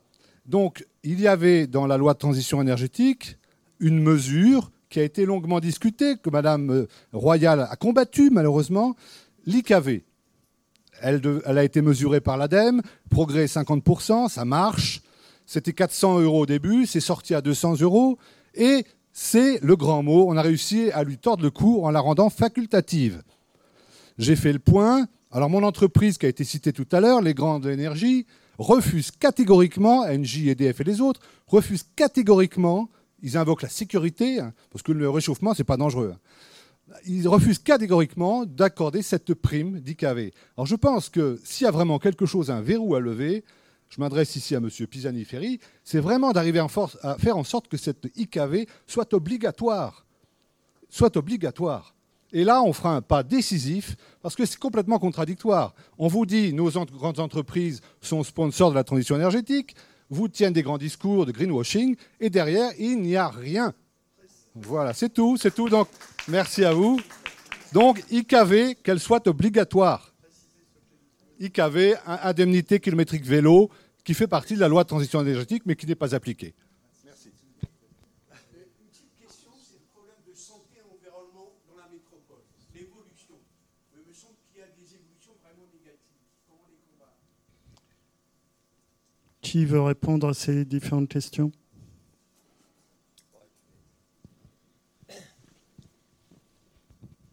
Je ne vais, pas répondre à toutes les questions qui sont liées au comportement, mais je pense que euh, je vais essayer de donner un petit, un petit éclairage, puisque on, euh, alors on, parle beaucoup de comportement. Euh, Qu'est-ce qu'il y a derrière cette idée-là? Il y a l'idée que euh, finalement, souvent, euh, on devrait se comporter autrement, qui est souvent associé à ça, et implicitement, et c'est ressorti dans les discussions là, et c'est normal parce qu'on a, on a aussi introduit ça, parce que euh, il y a, enfin pour quel sens? Et le sens, c'est parce qu'il y a le réchauffement climatique. Voilà.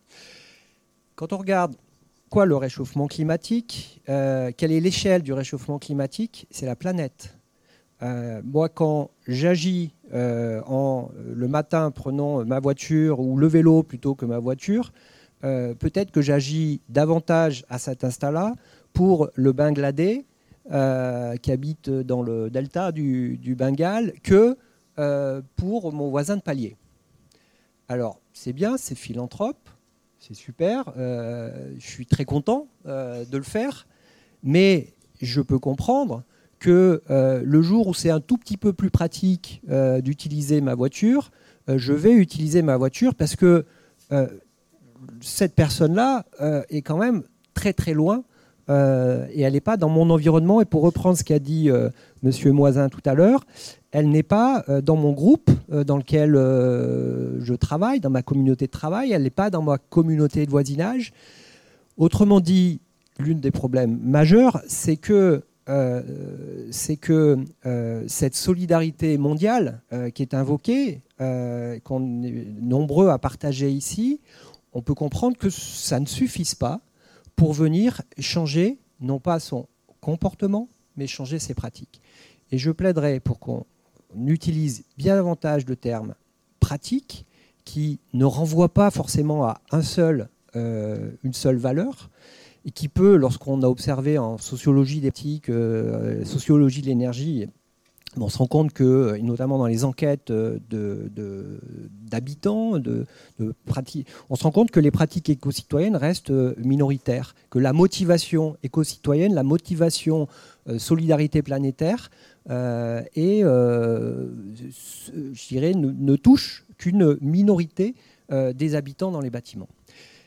D'où la nécessité. Alors, on se rend compte qu'il y en a d'autres. Par exemple, euh, la facture énergétique, on en a parlé. Euh, par exemple, aussi, on s'aperçoit que la population la plus motivée par les green lists, c'est une catégorie qu'on appelle les geeks. Euh, vous connaissez, hein, c'est ceux qui sont fans de petits appareils technologiques. Et ben, eux, ils vont très vite dans les apprentissages. Ils utilisent. Il y a une autre catégorie, c'est les, personnes qui ont envie de maîtriser leur environnement, de maîtriser non pas leur facture énergétique, n'est pas pour un euro par jour qu'ils vont faire des efforts, mais de maîtriser leur consommation, de maîtriser leur habitat, de maîtriser l'enveloppe. Euh, il y a enfin une autre catégorie, c'est des gens qui vont relier euh, ces questions euh, énergétiques à des questions plus de proximité, la végétalie, réduire la pollution atmosphérique localement, etc. Donc on voit bien que euh, il faut euh, peut-être arrêter de parler de comportement à chaque fois qu'on parle de gaz à effet de serre, euh, mais davantage de parler de pratiques, avec aussi l'idée que derrière ces pratiques, on va du coup détailler un peu plus les choses. C'est quoi des pratiques? C'est une compétence à faire, à utiliser un objet, c'est un matériel, cet objet, et les infrastructures euh, matérielles euh, qui permettent de le faire. Et puis c'est du sens. Et là, jusqu'à maintenant, je viens de vous parler de cinq sens possibles qui peuvent être mobilisables. Voilà tout ce que j'avais à dire en réponse aux questions.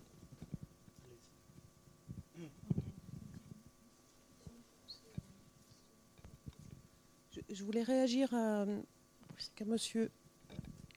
Il marche ou pas? Oui.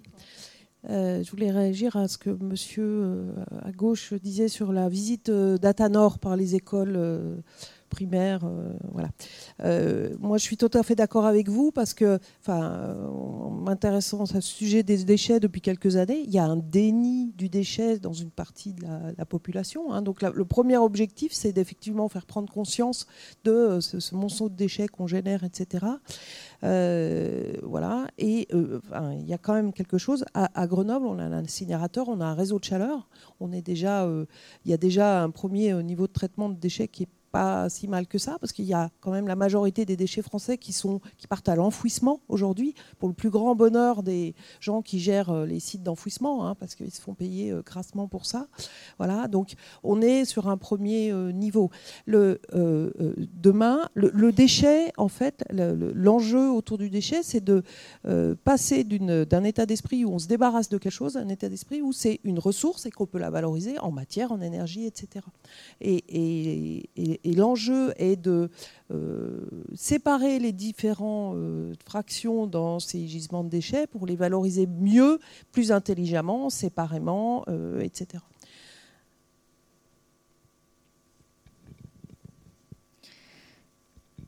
Alors, essayer de faire vite parce qu'il y a beaucoup de questions. Déjà, sur le, conseil de développement, sur un schéma de transition énergétique, bien entendu, le conseil de développement est tout à fait libre de travailler sur tous les sujets. Il n'a pas besoin d'attendre que la métro se, le saisisse. Donc, euh, si vous avez envie de bosser là-dessus, euh, je pense que ça sera très bien accueilli. Simplement, on a peut-être une petite euh, timidité à surcharger de travail notre conseil de développement qui a déjà beaucoup de sujets. Euh, sur le vélo, oui, bien sûr, on a tous les atouts pour enfin développer puis atteindre les mêmes chiffres qu'on peut avoir dans les villes du Nord. Euh, dans cette métropole, on a, un, territoire qui est relativement plat, on a tous les outils. L'objectif, c'est bien de multiplier par trois la pratique du vélo. Et euh, j'espère bien qu'on va y arriver, voire aller au-delà. Et ça se développe très, très vite en, ce moment. Et il y, a un gros travail qui est fait avec les entreprises au travers des plans de déplacement. Et, et les, en- et certaines, le font. Et quand on regarde la réalité, euh, les, risques euh, supposés pour la sécurité des cyclistes sont largement inférieurs à l'amélioration de la santé par la pratique quotidienne du vélo. Donc il y a des études très importantes à, faire passer, très intéressantes à faire passer là-dessus.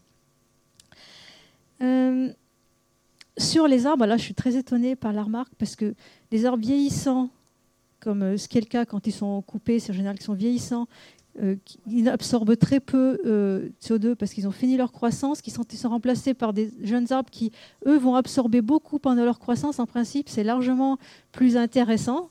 Mais là, euh, je laisserai peut-être les, scientifiques, les scientifiques répondre là-dessus. Et puis sur Murmure, alors on n'a pas encore de, de résultats euh, assez détaillés parce que c'est relativement récent. On a assez peu de copropriétés qui ont déjà eu au moins deux saisons de chauffe. Et bien, il faut bien deux saisons de chauffe pour avoir les, résultats. Mais on a quand même des mesures qui ont été faites qui montrent qu'on a euh, au moins entre 17 et 37 de baisse de consommation. Donc ça, c'est quand même important. Mais on va continuer, on va dans, en même temps que Murmure 2 euh, mettre en place une instrumentation sur certaines copropriétés isolées en Murmure 1 pour mesurer la réalité.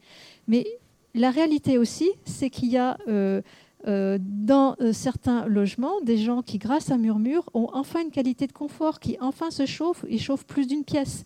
Donc, même sans parler de- de- de- de- d'exagérer ou d'avoir un confort plus, im- plus important, il y a simplement des gens qui ont un confort minimum et correct. Donc, il n'y aura pas forcément une baisse partout de consommation, mais une qualité de vie quand même un peu plus, euh, qui correspond plus aux standards euh, du, 21e siècle.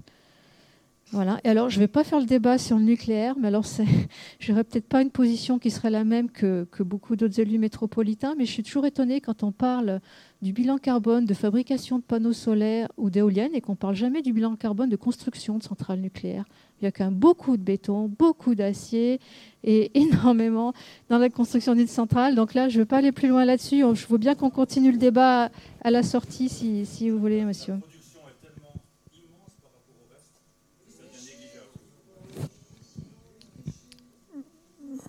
Je voudrais, je voudrais dire un mot sur l'IKV, euh, parce que connecté à ce que, vous disiez. Monsieur, très franchement, j'ai pas l'impression que vous ayez besoin que l'entreprise paye l'IKV pour faire du vélo, d'après ce que vous avez dit. Non, mais, c'est intéressant. Le but de cette IKV, cette expérimentation, c'était de donner envie à ceux qui n'en font pas de. Oui, mais, non, mais ce qui est intéressant, c'est quel est le rôle du prix dans l'affaire? Quel est le rôle du, signal prix? Et ce qu'on disait oui, mais on- je crois qu'il en a parlé. Il, en a parlé tout à l'heure. Il en a parlé et, il a dit il y a les économistes qui pensent qu'on peut tout faire avec le signal prix et puis euh, il y a d'autres motivations. Et je pense que c'est- important. Et euh, moi, j'étais très intéressé par ce que vous disiez en disant la variété des motivations. Et je voudrais raconter une histoire qui n'a rien à voir sur le signal prix. Euh, Il y a euh, euh, une, expérience qui avait été faite. C'était une, crèche qui, euh, euh, en, en Israël, qui avait observé que euh, les parents venaient chercher les enfants en retard. Et, euh, donc, euh, s'est dit comment on va faire pour. euh, parce que ça désorganise tout. Comment est-ce qu'on va faire pour euh, euh, faire en sorte que les parents viennent à l'heure? Eh bien, ils ont, donc, ils ont mis un- une pénalité euh, pécuniaire pour les parents qui arrivaient euh, trop en retard. Résultat, les parents sont arrivés encore plus en retard. Et ils sont arrivés encore plus en retard parce qu'ils se sont dit, mais puisqu'on paye, euh, ben, on s'acquitte, euh, on avait une obligation morale, mais puisqu'on paye, on n'a plus d'obligation morale, donc on peut arriver en retard. Euh, et donc, c'est intéressant parce que ça montre la, complexité de ces affaires. C'est-à-dire que il ne faut pas croire que c'est parce qu'on on dit que c'est plus cher. On peut avoir des phénomènes de ce type. On peut avoir des phénomènes du type bah, je paye, je paye euh, mon, euh, ma, ma taxe carbone euh, et donc euh, bah, je vais pouvoir faire ce que. Puisque je paye, euh, voilà, je, je remplis mon obligation morale vis-à-vis du, du changement climatique. Donc je pense que la- le dosage des instruments est quelque chose de- de- de vraiment très important. Nous, nous arrivons à la fin du débat. Une dernière intervention et un mot de conclusion. Et un mot de conclusion ensuite à la tribune. Oui, merci. Je, voulais, euh, commencer par euh, répondre peut-être, enfin, donner quelques éléments de réponse aussi aux questions qui ont été posées sur les coopérations avec les territoires voisins, ainsi que la, question de la qualité de l'air.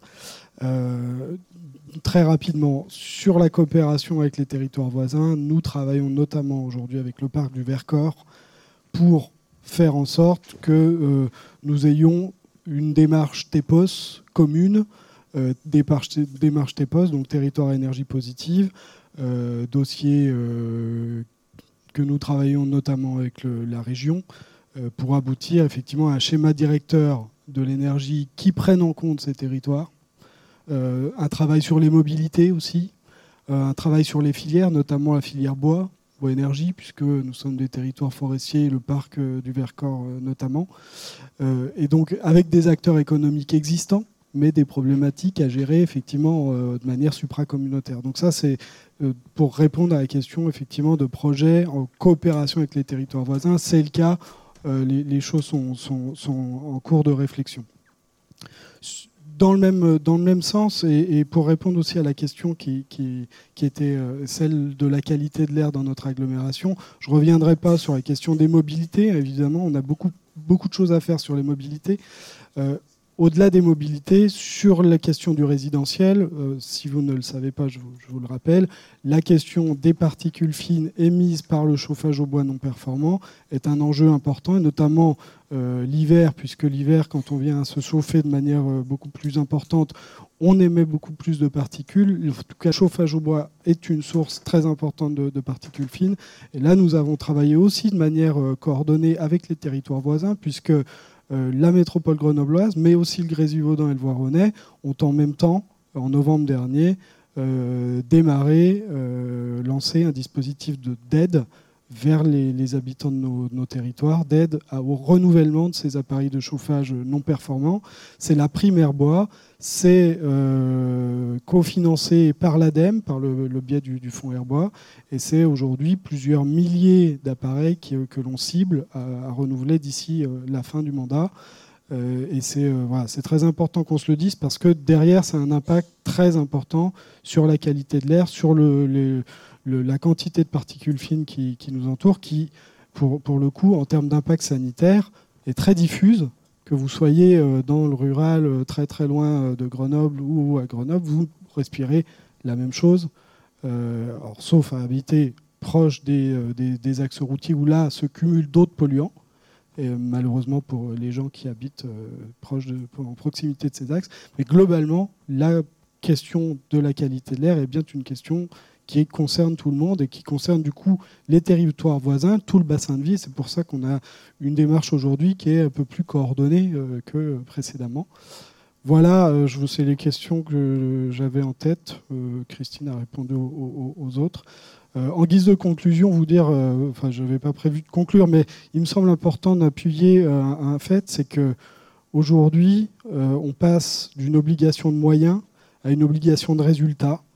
Euh, ce qu'a évoqué Christine tout à l'heure. C'est-à-dire qu'à un moment donné, on ne peut pas simplement dire on va réhabiliter euh, les bâtiments. Il faut aussi se donner tous les moyens de vérifier que euh, les gains qu'on attendait sont bien, sont bien atteints. Et donc ça veut dire beaucoup plus d'efforts sur le suivi, sur, et puis, au-delà, sur la démultiplication de ces actions.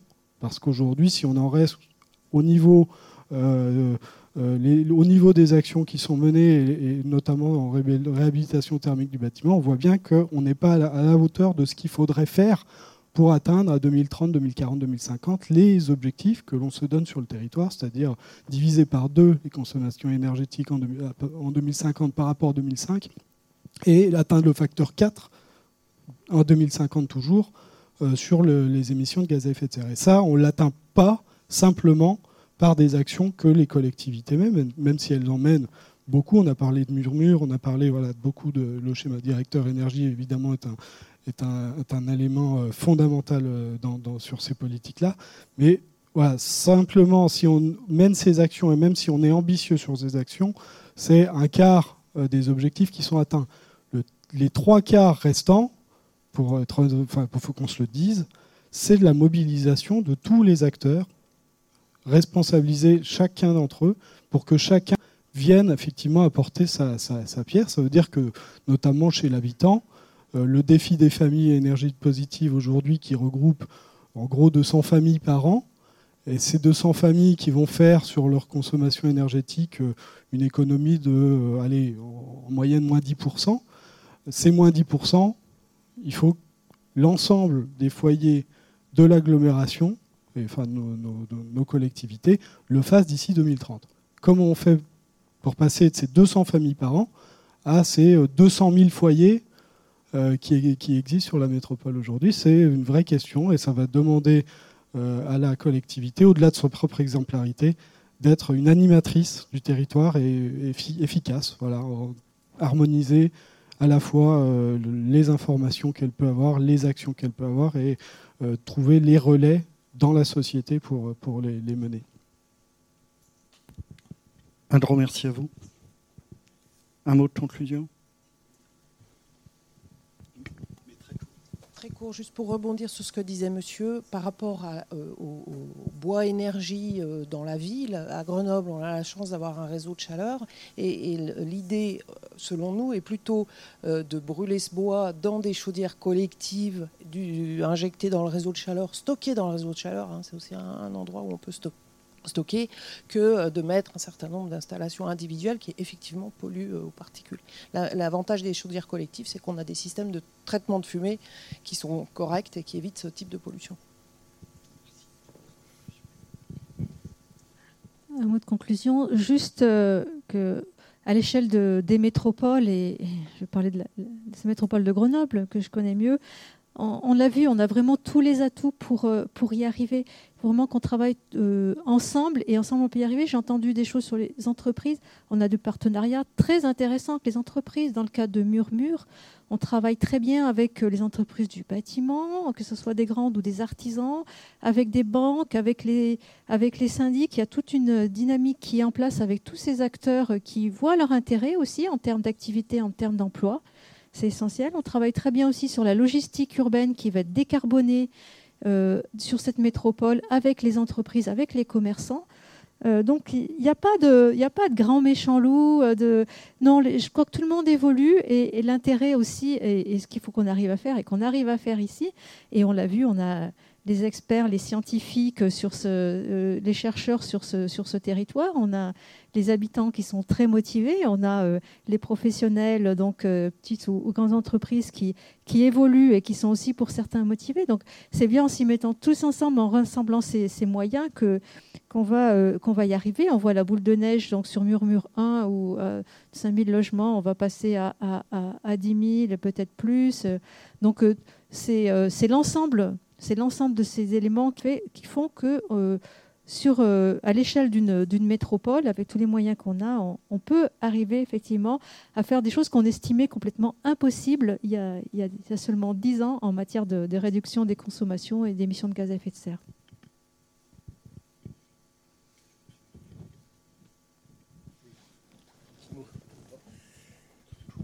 Je pense que là, à travers cet exemple Murmure euh, qui a commencé en 2004, hein, euh, dans des, par des discussions entre euh, l'ANA, l'ADEME, l'État et l'appel d'offres au PATB lancé par, par l'État, on a là, dix ans après, on voit que on, est capable de généraliser ce qui paraissait relativement impossible. Alors évidemment, on n'est pas à la hauteur euh, des ambitions euh, qu'on s'est fixées au niveau national, mais localement, on doit être à peu près dans la ligne que euh, dans les proportions fixées par le national.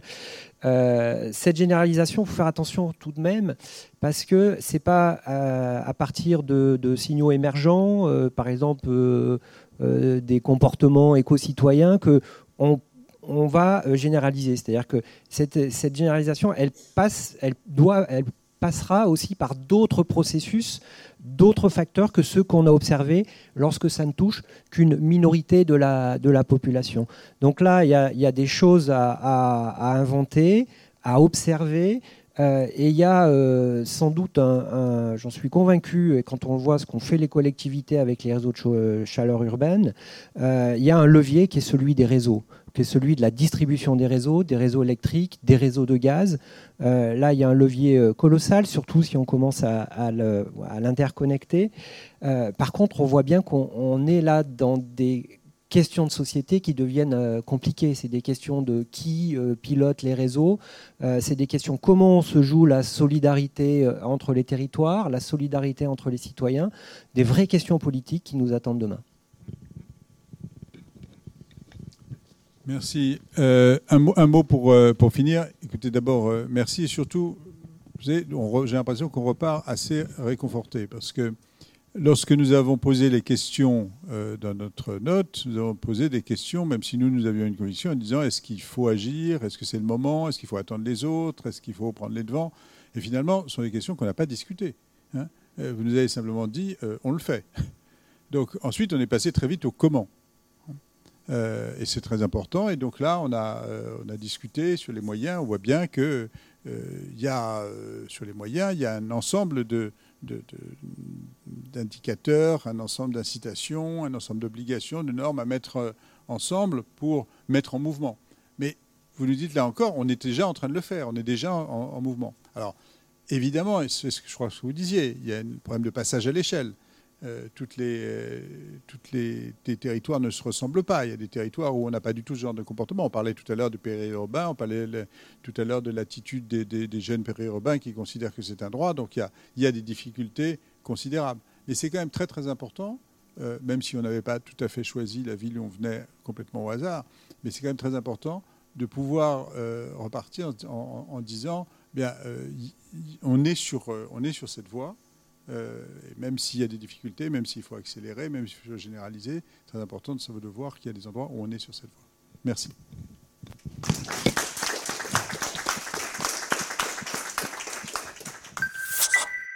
Les podcasts 2017-2027 de France Stratégie.